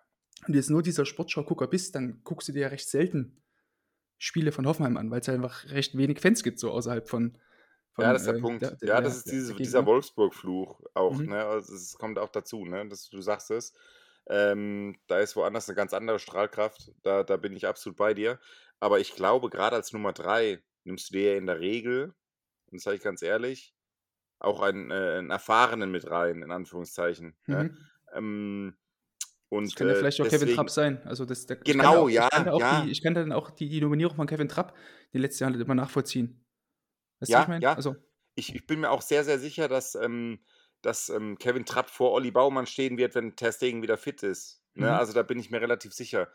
Da fragt den, frag, weiß Gott wen, warum das so ist, aber es ist so. Ne? Ich äh, kann es nicht nachvollziehen. Ne? Und äh, weil auch Kevin Trapp hat bewiesen, dass er nicht, dass er kein Weltklasse-Torhüter ist. Er hatte auch schon seine Chance, sich in der mhm. Etage zu etablieren, in Anführungszeichen, ähm, in der eben die, die Top-Torhüter auf in, internationaler Klasse einfach sich äh, etablieren. Und wir reden ja von einem Regal, das ganz kurz drunter ist. Ne? Mhm. Wir reden ja jetzt bei den Top 5 Torhütern aus der Bundesliga, reden wir wirklich von wirklich nationaler Klasse, was schon ins internationale Business reingeht, so finde ich. Und ähm, ja, da hat auch, auch ein Kevin Trapp hat sich da vor Jahren schon versucht und hat es nicht geschafft bei Paris, ne, wo die Torwartposition ja noch lange nicht so dick besetzt war, wie sie jetzt besetzt ist, ne, muss man einfach sagen. Und mhm. ja, guter Punkt. Ja, ist, ist, ist halt mein Punkt. Ne, ist, ist, äh, ja, aber wie gesagt, Olli Baumann ist für mich so ein Thema rotes Tuch, in Anführungszeichen, weil, mhm. weil ich ihn schon, weil ich ihn viel zu sehr hype und weil ich viel zu sehr Fehler suche, um dann endlich mal zu sagen, nee, siehst du, das ist doch nicht so gut. Da hat er mhm. doch einen Fehler gemacht, der dazu führt, dass das, das, weißt du, also ich finde es mhm. aber nicht. Ich finde die Fails nicht. Weder im eigenen Ballbesitz noch im gegnerischen Ballbesitz, weder in der Raumverteidigung noch in der Zielverteidigung, weder im 1 gegen 1 noch im Abdruck noch sonst irgendwas. Ne? Also da, ja. Okay, ähm, nach diesem Loblied müssen wir jetzt natürlich weit, weitere Loblieder singen. Ähm, Johannes, ich glaube, um dich wieder hier mit ins, äh, ins Tor, ins Boot zu holen. Ähm, Marc Flecken und Ortega hat es ja beide mitgelernt. Ich glaube, da sind wir uns alle einig, dass das so diese beiden Torhüter in dieser Saison waren, die so den, einfach den, ja, einfach die, die beste Leistung, die konstanteste Leistung in allen Spielbereichen äh, gezeigt haben, oder? Ja, ähm, Ortega, das hat ja, glaube ich, jetzt der, der letzte Fußballfan in äh, Deutschland verstanden, was das für ein geiler ähm, Torwart ist, äh, trotz, trotz der, der Mannschaft, die er vor sich hat. So, so ehrlich muss man ja sein, äh, Hm. wenn man das mit vielen anderen Vereinen vergleicht, ist ja die Qualität einfach insgesamt doch deutlich, deutlich niedriger bei, äh, bei Bielefeld. Ähm, und trotzdem hat er konstant geile, geile Paraden, geile Leistungen gezeigt einfach äh, und hat über die ganze Saison richtig Spaß gemacht. Und jetzt mit so einem äh, bitteren Ab, äh, Abgang mit dem Abstieg ist es natürlich äh, ja kein schöner Ausgang. Ähm, insgesamt für Bielefeld natürlich trotzdem verdient, aber ähm, für Ortega natürlich besonders schade, weil er quasi alles, alles dafür getan hat, dass es nicht dazu Hm. kommt, aber das, äh, das ist ja auch der Fluch, Fluch von, von Torhütern, dass das alleine dann leider nicht äh, reicht. Und auf der anderen Seite ja Marc, äh, Marc Flecken wiederum, ähm, ja, hat genau irgendwie, weiß ich nicht, Ist ja eigentlich auch ein neuer Zeit, Zeit Torhüter, ne? und In ja, genau, Position. Zeit und Ort haben gerade irgendwie, äh, irgendwie gestimmt, dass er da jetzt äh, die Nummer eins wurde in dieser Saison und ähm, dass, dass Freiburg ja auch so ein bisschen, ich, ich, ich, ich tue mich da ein bisschen schwer, auch äh, allgemein mit Freiburg, ähm, ob sie jetzt überperformt haben insgesamt ähm, oder ob das schon die richtige Platzierung ist, äh, Mhm. wird man dann im Zweifel nächste Saison sehen. Ähm, und selbes gilt tatsächlich auch für Flecken. Das war eine überragende erste Saison. Ähm, hat auch, glaube ich, genau zehnmal zu null gespielt. Ähm, auch der Topwert der Liga, ähm, das, das passt alles. Bin mega gespannt, wie das äh, insgesamt bei Freiburg, aber eben auch besonders bei Marc Flecken äh, nächste Saison aussieht. Aber gerade bei Flecken deutet ja irgendwie, könnt ihr mich gerne verbessern, äh, nichts darauf hin, dass es nächste Saison nicht wieder so eine gute Saison von ihm sein sollte. Ich wollte gerade sagen, es sieht jetzt, also mit seinem ganzen Bewegungsablauf und so weiter, sieht jetzt nicht irgendwie aus, als wäre das so eine Eintagsfliege gewesen oder eine One-Season-Wonder oder so, sondern wirklich, also ihm merkt man einfach an, dass er versteht, was er tut, hat immer ein gutes Timing im Rausrücken, hat ein gutes Timing darin, den, den Ball mal lang zu schlagen oder kurz zu spielen, hat einfach ein sehr, sehr gutes Gefühl dafür. Ähm, und ja, also ist eigentlich in allen Bereichen gefällt ihm eigentlich auch seine Athletik und wie er dann auch aktiv ist im 5-Meter-Raum, auch Flanken, Hereingaben, Querpässe ähm, versucht abzulaufen, abzufangen, ist schon, finde ich, äh, von sehr, sehr hohem Niveau, äh, was Flecken da zeigt. Und finde ich auch einer ähm, Europa League-Mannschaft, die der SC Freiburg an nächster Saison dann ist, einfach auch würdig. Kannst du dir nicht ausdenken, ne? So, Nee. so ein Typ kommt von Duisburg, glaube ich. Mhm. Jetzt, jetzt Damals- verbessert mich bitte, ich Da, bin damals, dieser, sicher. damals in der zweiten Liga dieser eine, wo, der, wo sich Flecken schon umgedreht hat und dort irgendwie einen weggetrunken ja. hat, so ganz Ja, ja. genüsslich. Also ist schon krass, ja. Ich wollte gerade sagen, ich denke mir auch dann so bei solchen Sachen, auch wie Ortega so, oder Marvin Schwebe jetzt, wo warst du die ganzen Jahre? Also, Ja gut, bei Schwebe, der war wenigstens im Ausland, ist mal Meister geworden. So, ja, genau, ne? ja, ja, klar, Also, aber so gerade speziell Ortega, Flecken, denke ich mir wirklich, wo war der Ja. die ganzen Jahre? Ist so Ja. unfassbar guter Keeper, also bin ich wirklich äh, sehr, sehr froh, dass die beiden in der Liga gewesen sind, diese Saison. Marc zusammen. Flecken auch im eigenen Ballbesitz, Spielaufbau, egal ob es lange Bälle sind oder kurze Bälle hinten raus, hat man, finde ich, in der holländischen Nationalmannschaft, vor allem gegen Deutschland, finde ich, hat man das gesehen. Ähm, auch bei einem sehr hochstehenden Gegner. Die Do Deutschland hat wirklich äh, die Niederlande sehr, sehr hoch angelaufen. Marc Flecken hat immer eine Lösung gehabt und hat sich noch Mhm. nicht noch so arg unter Druck äh, setzen lassen. Ne? Und das hat sich auch natürlich gespiegelt auf, auf die Bundesliga. Fußballerisch super top. Und wenn du jetzt da siehst, der Kerl ist jetzt 28, glaube ich, und Mhm. war vorher bei Duisburg und davor bei Fürth. Ähm, Ja, Also, ist krass. Ja. ne, ähm, da muss mir einer kommen und sagen, äh, die Nachwuchsleistungszentren in Deutschland sind, äh, sind das Nonplusultra, sage ich jetzt einfach mal. Ne? Wenn, wenn, wenn du dann auch sowas äh, haben kannst, sage ich jetzt einfach mal. Das ist schon, gefällt mir, finde ich schön, dass es solche Wege auch noch gibt, ja. zeigt, zeigt glaube ich, auch, ähm, dass, der, dass, dass der Karriereweg eines Torhüters ja mit, glaube ich, erst so mit 25 so richtig beginnt. Also wenn man da eben davon redet, dass so ähm, Spieler mit 23, oder Feldspieler mit 23 Jahren quasi mehr oder weniger schon gefestigte Spieler sein müssen, also nicht mehr diese, diese Youngster sind, sondern eben schon erfahren, mehr oder weniger, dann kann man, glaube ich, so diese, diese ganze Hürde, diesen Cut ähm, bei Torhütern so ab, die, ab 25 so legen. Also ein Torhüter, das finde ich immer noch mit 24, 25 Jahren immer noch ein junger Torhüter, noch unerfahren, weil du kannst ja trotzdem bis 37, 38 teilweise noch spielen. Also und dann kann es eben schon sein, dass dann du jahrelang irgendwo in der zweiten Liga rumgurkst, in Anführungsstrichen, und dann auf einmal passt eben wie jetzt bei Flecken. So kommst du vielleicht aus einer Verletzung, Mhm. auch noch dich ein bisschen zurückgeworfen und dann passt auf einmal alles wie Arsch auf einmal. Dann hast du eine gute, eine geile Truppe zusammen, spielst eine noch geilere Saison und dann bist du einfach ein ganz, ganz wichtiger Faktor davon und bist es eben auch für die Nationalmannschaft nominiert worden und hast, kannst dir vielleicht Hoffnungen auf die WM im, im Winter machen. So, das ist Ja. schon, schon eine Ja, coole. Story auf jeden Fall. Ja. Ja gut, ähm, jetzt gerade noch aufs Thema ganz kurz zu kommen. Mhm. Die Niederlande, wer ist da, wen haben wir da noch auf der Top 3? Mm, naja, Äh, normalerweise hast du Justin Bailo, Bay, Bay, Ah, ja. Mhm. Oder keine, keine Ahnung. Ja, ja. Ähm, ähm, war jetzt aber verletzt, deswegen wurde Marc Flecken da nominiert Aha, und zwischenzeitlich wurde dann eben auch ähm, äh, Lars Unnerstall tatsächlich nominiert. Oder nicht nominiert, aber er wurde, er wurde gefordert, weil er bei, bei Twente, bei Twente Enschede ähm, ziemlich gute Leistungen gezeigt hat tatsächlich. okay. Also klassischer Shots, aber einfach extrem groß, gute Reaktion gezeigt, war Ja, wirklich ja, ja, ja. gut, geiler, also hat irgendwie gepasst so. Ähm, und aber da ging es eben nicht, weil er natürlich keine niederländischen Wurzeln hat und nicht in den Niederlanden wohnt, dass, dass er dann irgendwie durch ein Arbeitsrecht dann eingebürgert werden konnte oder so. Aber einige TV-Experten haben tatsächlich dann ähm, zum Jahresbeginn im, im März, April rum, äh, ja, Lars Unterstall dort irgendwie gefordert. So. Das war, war ganz cool irgendwie. Das zeigt, finde ich, eben auch, dass die, dass nur weil du einmal irgendwie aus der Bundesliga weggehst, dass dann ja nicht die Saison oder die Karriere komplett vorbei ist, hier Marvin Schwebe oder so. Ne? Ja. Auf jeden Fall coole, coole äh, Stories auf jeden Fall. Ähm, gut, dann haben wir ja eigentlich unser komplettes Ranking aufgestellt. Ähm, liebe Hörerinnen, ich hoffe, ihr habt alle gut äh, zugehört und habt euch alles gemerkt, wer jetzt hier was aufgeschrieben hat. Ähm, wer auf jeden Fall gut zugehört hat, der hat gemerkt, es fehlt natürlich einige Keeper. Unter anderem Frederik Rönno, den wir vorhin schon mal kurz angesprochen haben, auch Marcel Lotka, der hier fehlt. Ähm, und speziell zu Marcel Lotka würde mich eure Meinung interessieren. Also wir hatten jetzt auch auf Twitter hatte ich jetzt auch vorher so eine, ähm, eine kurze Umfrage gestartet, ne, welche Torhüter jetzt eben überzeugt haben oder welche eben hinter den Erwartungen zurückgeblieben sind. Da kam ganz, ganz oft äh, der Name Marcel Lotka, der da von den ähm, Hörerinnen und Hörern da gefordert wurde. Ähm, Mhm. Axel, deine Meinung zu Lotka? Also ein Hataner ähm, schreibt unter anderem, dass die, die Meinung über ihn klar sein sollte. Ist die Meinung zu ihm für dich auch so klar oder gibt es da Die Fragezeichen? Meinung bei ist relativ klar, ja.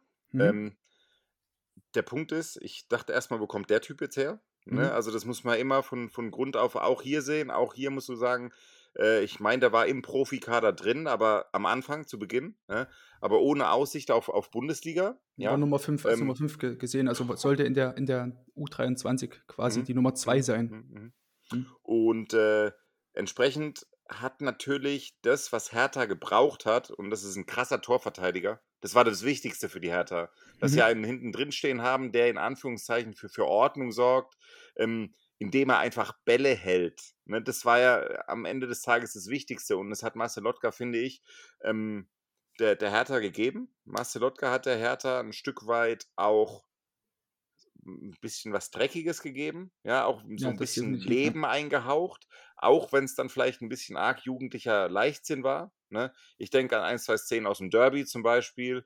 Ähm, also es waren dann ein, pa- ein paar äh, Dinge, wo ich dann gesagt habe, okay, das war jetzt vielleicht nicht ganz so clever, junger Mann. Mhm. Ähm, aber natürlich habe ich den auch schon gut gehypt, äh, muss ich sagen, und, und bin eigentlich Fan, wenn auch ich viel zu wenig sagen kann.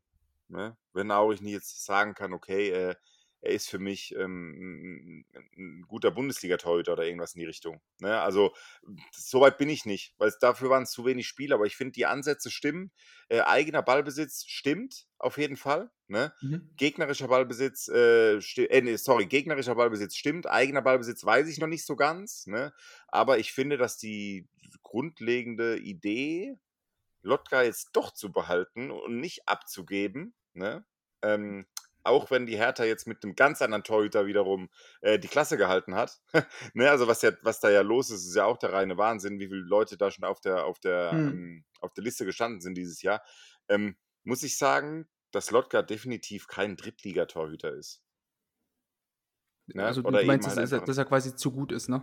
dass er viel zu gut ist für, für, für Dortmund 2. Ne? Hm, ja, Oder für klar. einen, in Anführungszeichen zu gut kannst du nie sagen, aber ich finde so ein Typ, das ist ein Typ Torhüter, der gefällt mir, der ist ein bisschen crazy, der, der, der verlässt sich in Anführungszeichen erstmal aufs Wesentliche. Ne? Der soll jetzt in den ersten Wochen, finde ich, nicht äh, der Olli Baumann von Hertha BSC sein, also was hinten rausspielen angeht und so weiter. Ne? Ähm, Mhm. und äh, überzeugt, hat mich aber überzeugt, finde ich. Auch seine Art und Weise, wie er die Interviews gegeben hat, ja, der ist echt. Das ist keiner, den man, tausend äh, Rhetorikschulungen gegeben hat im Nachwuchsleistungszentrum, sondern der Typ ist echt. Und wo sich viele Leute dann vielleicht so ein bisschen ausgelassen haben über sein Interview, dass er, ah, ich weiß gar nicht, ob es nach dem Derby war, ähm, gegeben hat, wo das wirklich auch schon so ein Stück weit mh, hm, kopflos will ich nicht sagen, aber schon sehr leichtsinnig war, wie er was gesagt hat. Aber ich finde einfach, sowas es aus, es ist authentisch und ähm, äh, ja, genug, genug der Lobeshymnen, auch wenn ich weiß, dass da ähm, auch bei ihm noch viel, viel Luft ist. Ne? Absolut. Ähm, Johannes, weil Benny Zurmühl auf Twitter fragt, finde ich eine sehr, sehr interessante Frage. Ähm, kannst du dir vielleicht erklären, warum man ähm, Marcel Lotka da so, ja, diese Qualität oder das Potenzial vielleicht von ihm so falsch eingeschätzt hat? Weil eben er kam ja eigentlich als Nummer 5, so irgendwie als Nummer 2 in der Regionalliga ähm, da, da eigentlich in den Kader. Und jetzt ist er eigentlich, wie man gesehen hat, eigentlich schon zu gut für die dritte Liga und wäre eigentlich mindestens so ein Zweitliga-Keeper. Also kannst du das irgendwie vielleicht erklären, wie es zu so einer Fehleinschätzung kam? Das ist eine schwere Frage. Oder würdest du sagen, oder würdest du sagen also, typisch, typisch Hertha oder so? Ja, das ist doch die einfachste Frage, ja, die man stellen kann. Hertha BSC Berlin, so, ne? Also, das, das, ist ja auch irgendwie so der, der Grund, warum er Lotka so beliebt ist bei den Hertha-Fans, weil er genau das verkörpert, was die Fans haben wollen und was sie seit Jahren nicht bekommen. Das ist ein äh, mhm. junger, aufstrebender Keeper, der nicht irgendwie für äh, Millionen von Euro von Windhorst Millionen irgendwie ähm, geholt wurde, kam jetzt so ein bisschen ähm, aus dem Nichts und, und ähm, ist dazu sehr emotional, sehr, äh, ja, und voll dabei, nimmt den Kampf voll an und ja, das sind, glaube ich, alles so äh, irgendwie Eigenschaften, die, die die Fans bei vielen anderen Spielern oder vielleicht auch den anderen Torhütern äh, vermisst haben. Und, und das ist äh, von daher äh, auf jeden Fall gerechtfertigt, dass man Lotka so hypt. Aber warum es jetzt so falsch eingeschätzt wurde, kann ich, kann ich beim besten Willen nicht. Wahrscheinlich. Nicht ja, warte, er ist 20, ne? Also er ist ne? ja nicht alt. Er ist ein ganz, ganz junger Typ, ne? Der kam ja, glaube ich, auch direkt aus der U19 von Leverkusen. Nee, ja, genau, genau, genau, von Leverkusen, ja. ja. Also das weiß ich ja. Und, und, und da muss halt sehen, äh, der konnte erst, der war wahrscheinlich erstmal froh, dass er überhaupt irgendwo untergekommen ist, ne? Weil äh, die U23 von Leverkusen ist ja jetzt nicht ganz so sehr existent. Ne? Gar nicht. Die gibt es ja gar nicht. Ne? Also die gibt es auch nächstes Jahr, glaube ich, nicht. Ne? Jetzt, wo Frankfurt beispielsweise bestrebt, Bestrebungen hat, die zweite Mannschaft wieder auflaufen zu lassen irgendwo, äh, ist, gibt es ja bei Leverkusen gar nicht. Ne? Und äh, der war vielleicht erstmal froh, dass er irgendwo untergekommen ist und dann find halt erstmal einen Platz. Ne? Dann hast du am Ende des Tages ja Alex Schwolo, nur in der ersten Mannschaft von, von Hertha beispielsweise Alex Schwolo, der ja trotz seiner durchwachsenen Saison letztes Jahr ähm, trotzdem ich will nicht sagen gesetzt war, war, war er für dieses Jahr war schon gesetzt. gesetzt. Er war gesetzt. Ne? Also man hat natürlich vor der Saison mit Oliver Christensen aus Dänemark einen, auch einen ja, U23-Keeper nochmal verpflichtet oder der in diese Alterskategorie reingeht und hat auch für knapp, glaube ich, drei Millionen oder so gekostet. Also es deutet jetzt alles nicht wirklich darauf hin, dass äh, da ein Wechsel, also die beiden waren dann eher schon die Keeper, die perspektivisch so die, die Nummer 1 Plätze unter sich ausgemacht haben und Lotka dann, also mit, mit dem hat eben keiner gerechnet. Ich glaube, es ist genau das gleiche wie bei Marc Flecken vorhin. Manchmal muss einfach alles passen, oder bei Marvin Schwebe. Ne? Manchmal passt immer einfach alles zur richtigen Zeit am richtigen Ort. Ich glaube, ich tut man sich da auch schwer damit, ähm, dann irgendwelchen Hertha-Verantwortlichen dann jetzt nachher zu sagen, ah, ihr hättet ihn doch mal behalten sollen oder so. Ähm, und nicht direkt mhm. an Dortmund 2 verkaufen müssen. Weil es war eben genau dieses Ding, ähm, er macht sein erstes Spiel gegen Freiburg, hat auch ein sehr ordentliches Spiel gemacht gute Ausstrahlung gehabt und dann einen Tag später kam raus, der wechselt äh, zu Dortmund 2. Also, mhm. mhm. wer hätte das ahnen können? Ne? Also, vielleicht Dortmund hätte das ahnen können, klar, aber das ähm, kann es auch nicht erzählen, dass Dortmund mit ihm jetzt so in der ersten Liga geplant hätte. Ja, aber äh, Dortmund, trans, trans, ich sag mal, die Transferpolitik von Dortmund auf der Torwartposition muss man auch erstmal verstehen. So, nächste Podcast-Folge, die auch zwei Stunden geht, hm, geht dann ja, um die Transferpolitik von Dortmund, ne, was die Torwartposition angeht. Aber ähm, wie gesagt, Marcel Lotka ist jetzt halt so ein Punkt, dann hattest du, und jetzt, das ist jetzt halt sehr inkompetent, wie ich rüberkomme, mhm. nicht nur Alex Schwolo, sondern hier das alte Eisen. Rune Jahrstein. Rune Jahrstein. Komplett in Vergessenheit geraten, hat dann letztes Jahr ein paar Spiele gemacht und ist tatsächlich auch ähm, von äh, von den damaligen Trainern, ich weiß ja gar nicht mehr, wer damals am Start war, ne, ähm, auch tatsächlich vor Schwolo geblieben, ne? Das muss man ja das auch sehen, damals, ne? Genau, das war damals die Phase, als dann Paul Dardai mit, mit der hat er dann in der vorherigen Saison den Klassenhalt normal gesichert hat und nicht wie jetzt eben in der Relegation ähm, gesichert hat. Ähm, Jahrstein hatte dann im Sommer 2021 oder kurz, kurz Zeit später hatte er dann ähm, auch selber Corona. Und das hat sich extrem lang gezogen bei ihm, weswegen er auch jetzt immer noch irgendwie im Aufbautraining ist. Ähm, weswegen auch gar keine Option mehr. Und dann eben auch Marcel Lotka als Nummer 5 dann eben auch reinkam und dann eben nicht für den verletzten Spuler dann ein Ronny Jahrstein reinkam, weil auch unter anderem auch Christensen verletzt war. Also das war ja damals so diese, diese Pleiten, Pech und Pannenphase so bei, bei Hertha, als eigentlich gefühlt gar kein Torhüter dabei gewesen war. Und jetzt sind es die zwei Torhüter, die der Hertha den Hintern gerettet haben, sage ich einfach mal, ne? Mehr oder weniger, ja. Also ich ja, habe jetzt leider ähm, noch nicht, ähm, kleiner Transparenz-Hinweis, wir haben jetzt natürlich während des Relegationsrückspiels Hamburg gegen äh, die Hertha die, die, Folge aufgenommen, deswegen habe ich leider noch gar keine Ahnung, wie das Spiel überhaupt ausgegangen ist. Keine Ahnung, also natürlich weiß ich, wie es ausgegangen ist, aber jetzt wie die Torhüter-Situation und Szenen dort waren, weiß ich leider jetzt nicht. Ähm, aber ich kann mir schon vorstellen, dass da sicherlich auch die Torhüter wieder mit im Vordergrund standen. Habe jetzt schon im Chat irgendwas gelesen mit Heuer Fernandes, stand ein bisschen suboptimal. Naja, die Arbeit wird auf jeden Fall nicht weniger für uns. Johannes, kannst du dich, glaube ich, jetzt schon mal darauf gefasst machen, dass auch die nächste Saison wieder gut werden wird. Absolut, ich freue mich. Axel, du hattest, ja, glaube ich, noch, glaub ich, noch ein kleines Rätsel auf, wenn ich mich recht in Ja, ich habe gar nicht gemerkt, dass ich Olli, dass, dass ich Olli Baumann, wollte ich gerade sagen, dass ich Manuel Neuer nicht erwähnt habe. Ja, das, so gar das, das habe ich vorhin schon erwähnt. Das, das habe ich vorhin schon mitbekommen. Deswegen stutzte ich vorhin ein wenig. Deswegen der ist jetzt gar nicht mit drin. Der ist, den habe ich einfach komplett rausgelassen. Ähm, weil. Warte, äh, darf, darf ja? ich raten? Darf ich raten? Weil Manuel Neuer nicht in irgendeine Kategorie gepackt werden kann, weil er seinen ganz eigenen Stil hat. Ja, trotzdem okay. kannst du ihn ja in die Kategorie okay. Top 3 stecken. Ja, ne? Also ja. du kannst. Aber nicht so, nee, ich meine, das ist ja nicht so vergleichbar zu den anderen Keepern, weil es einen ganz eigenen Fangstil Auch, ja, natürlich ähm, äh, haben wir viele mit, mit komischen Stilmitteln, in Anführungszeichen. Aber, ähm, und auch Johannes hat es vorhin gesagt, Manuel Neuer ist, das, der ist anders. Das ist ein anderes Level, das ist ein anderes. Es tut mir leid, wenn ich das sage, aber ein Manuel Neuer ist über dem Level Bundesliga für mich und ist für mich mhm. jetzt, auch wenn er natürlich bei Bayern ist, aber Johannes hat es ja vorhin gesagt, die werden wahrscheinlich auch, Sven Ulreich würde jetzt nicht nur unbedingt als Nummer 1 nehmen, ne? Ähm, äh, aber mit einem anderen Torhüter Meister geworden, die Bayern. Ne? Und äh, ich finde, Manuel Neuer zeichnet ein extremer Weltklasse-Torhüter, zeichnet sich ja vor ja. allem dann aus, theoretisch, wenn richtig Druck auf dem Kessel ist, wenn es Spiele sind, die wie damals Champions League-Finale jetzt gegen Paris Saint-Germain, nur als mhm. Beispiel, mhm. ne? wo ich wirklich sagen muss, da hat man nochmal gesehen, ich hatte den Typen schon abgeschrieben, in Anführungszeichen, nach seiner solchen WM, finde ich, solchen WM 2018 beispielsweise. Ne? Mhm. Ähm, und da hat man dann nochmal im Champions League-Finale gesehen, dass Manuel Neuer einfach anderes Level ist. Nicht nur von dem Moment, wie er das Spiel aufgebaut hat, ne, mit was für einem Selbstverständnis der, der, der, der wirklich Bälle spielt mit dem ersten Kontakt, ne? egal ob kurz oder lang, ähm, aber noch viel mehr einfach ähm, diese Fähigkeit, sehr selten unter noch so einer Drucksituation eine falsche Entscheidung zu treffen. Ja, mhm. ähm, wenn es jetzt nicht gerade gegen, ähm, sorry dafür, aber Arminia Bielefeld ist oder Kräuter führt oder vielleicht auch Mainz 05 oder, oder, oder, weißt du, also, weil mhm. ich finde, dass Bundesligaspiele Manuel Neuer nicht gerecht werden und auch wenn ich ähm, schon ganz oft gesagt habe, hey, der, der Schnitt hätte schon längst gemacht werden müssen, vor allem beim DFB, zu Ter Stegen beispielsweise, ähm, muss ich sagen, dass Manuel Neuer, ich betrachte den immer noch gesondert einfach. Das tut mir leid, mhm. ähm, jetzt diese, dieses extra Fass aufmachen zu, äh, aufzumachen, nach einer Stunde 57. ne? Aber ich finde halt einfach, dass er für mich in dieses Ranking nicht passt, weil er, ja, ich will nicht sagen, unterfordert steht, ne? ist, aber ähm, seine richtigen Qualitäten in der Bundesliga einfach nicht gefragt sind. Und das jetzt so besser ist.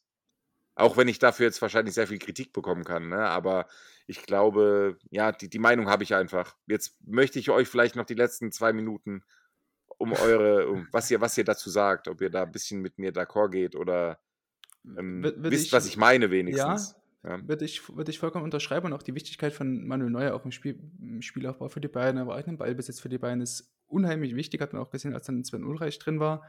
Ähm, aber ich finde, dass ein Manuel Neuer trotzdem immer noch in dieser Saison einige Schwächen hatte, wenn es darum ging, ähm, Bälle auf den zweiten Pfosten dann zu verteidigen. Also, was wir vorhin auch über Kevin Trapp gesagt hatten, finde ich, hat Manuel Neuer sehr, sehr oft auch gemacht, dass er mir ein bisschen zu sehr auf den ähm, kurzen Pfosten geschoben hat, teilweise drüber geschoben hat.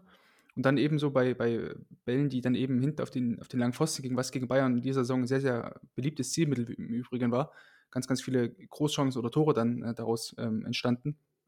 Finde ich, weil Manuel Neuer manchmal ein bisschen zu umsichtig oder beziehungsweise nicht seiner, ja, seiner Erfahrung äh, entsprechend klug genug oder clever genug gehandelt, so will ich es mal sagen. Ähm, aber wir reden halt trotzdem immer noch von so einem unfassbaren hohen Niveau, dass das schon fies wäre, ihn da jetzt ähm, ja, an diesen normalen Bundesliga-Maßstab irgendwie dran zu messen. So.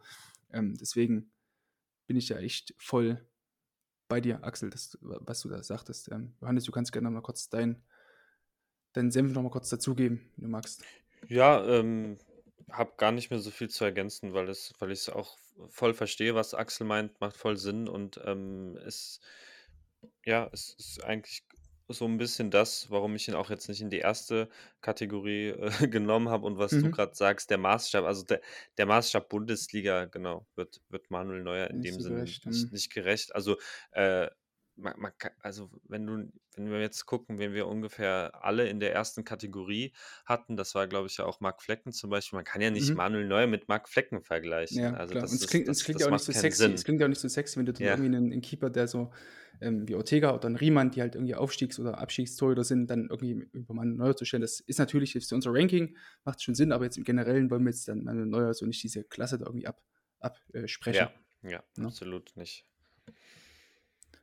Gut. Ja. Ähm, dann würde ich sagen, haben wir es eigentlich. Dann haben wir eigentlich unsere, unser Ranking jetzt hier abgeschlossen. Wir haben uns gar nicht so sehr in den Haaren gehabt, wie ich eigentlich dachte. Die, die, die Differenzen waren gar nicht so groß, wie ich dachte. Auch ähm, erstmal ganz großes Danke und Lob an dich, Axel, dass du dir Zeit genommen hast und uns Ja, hier vielen, vielen mit Dank. deiner Expertise hier geholfen hast an der Stelle.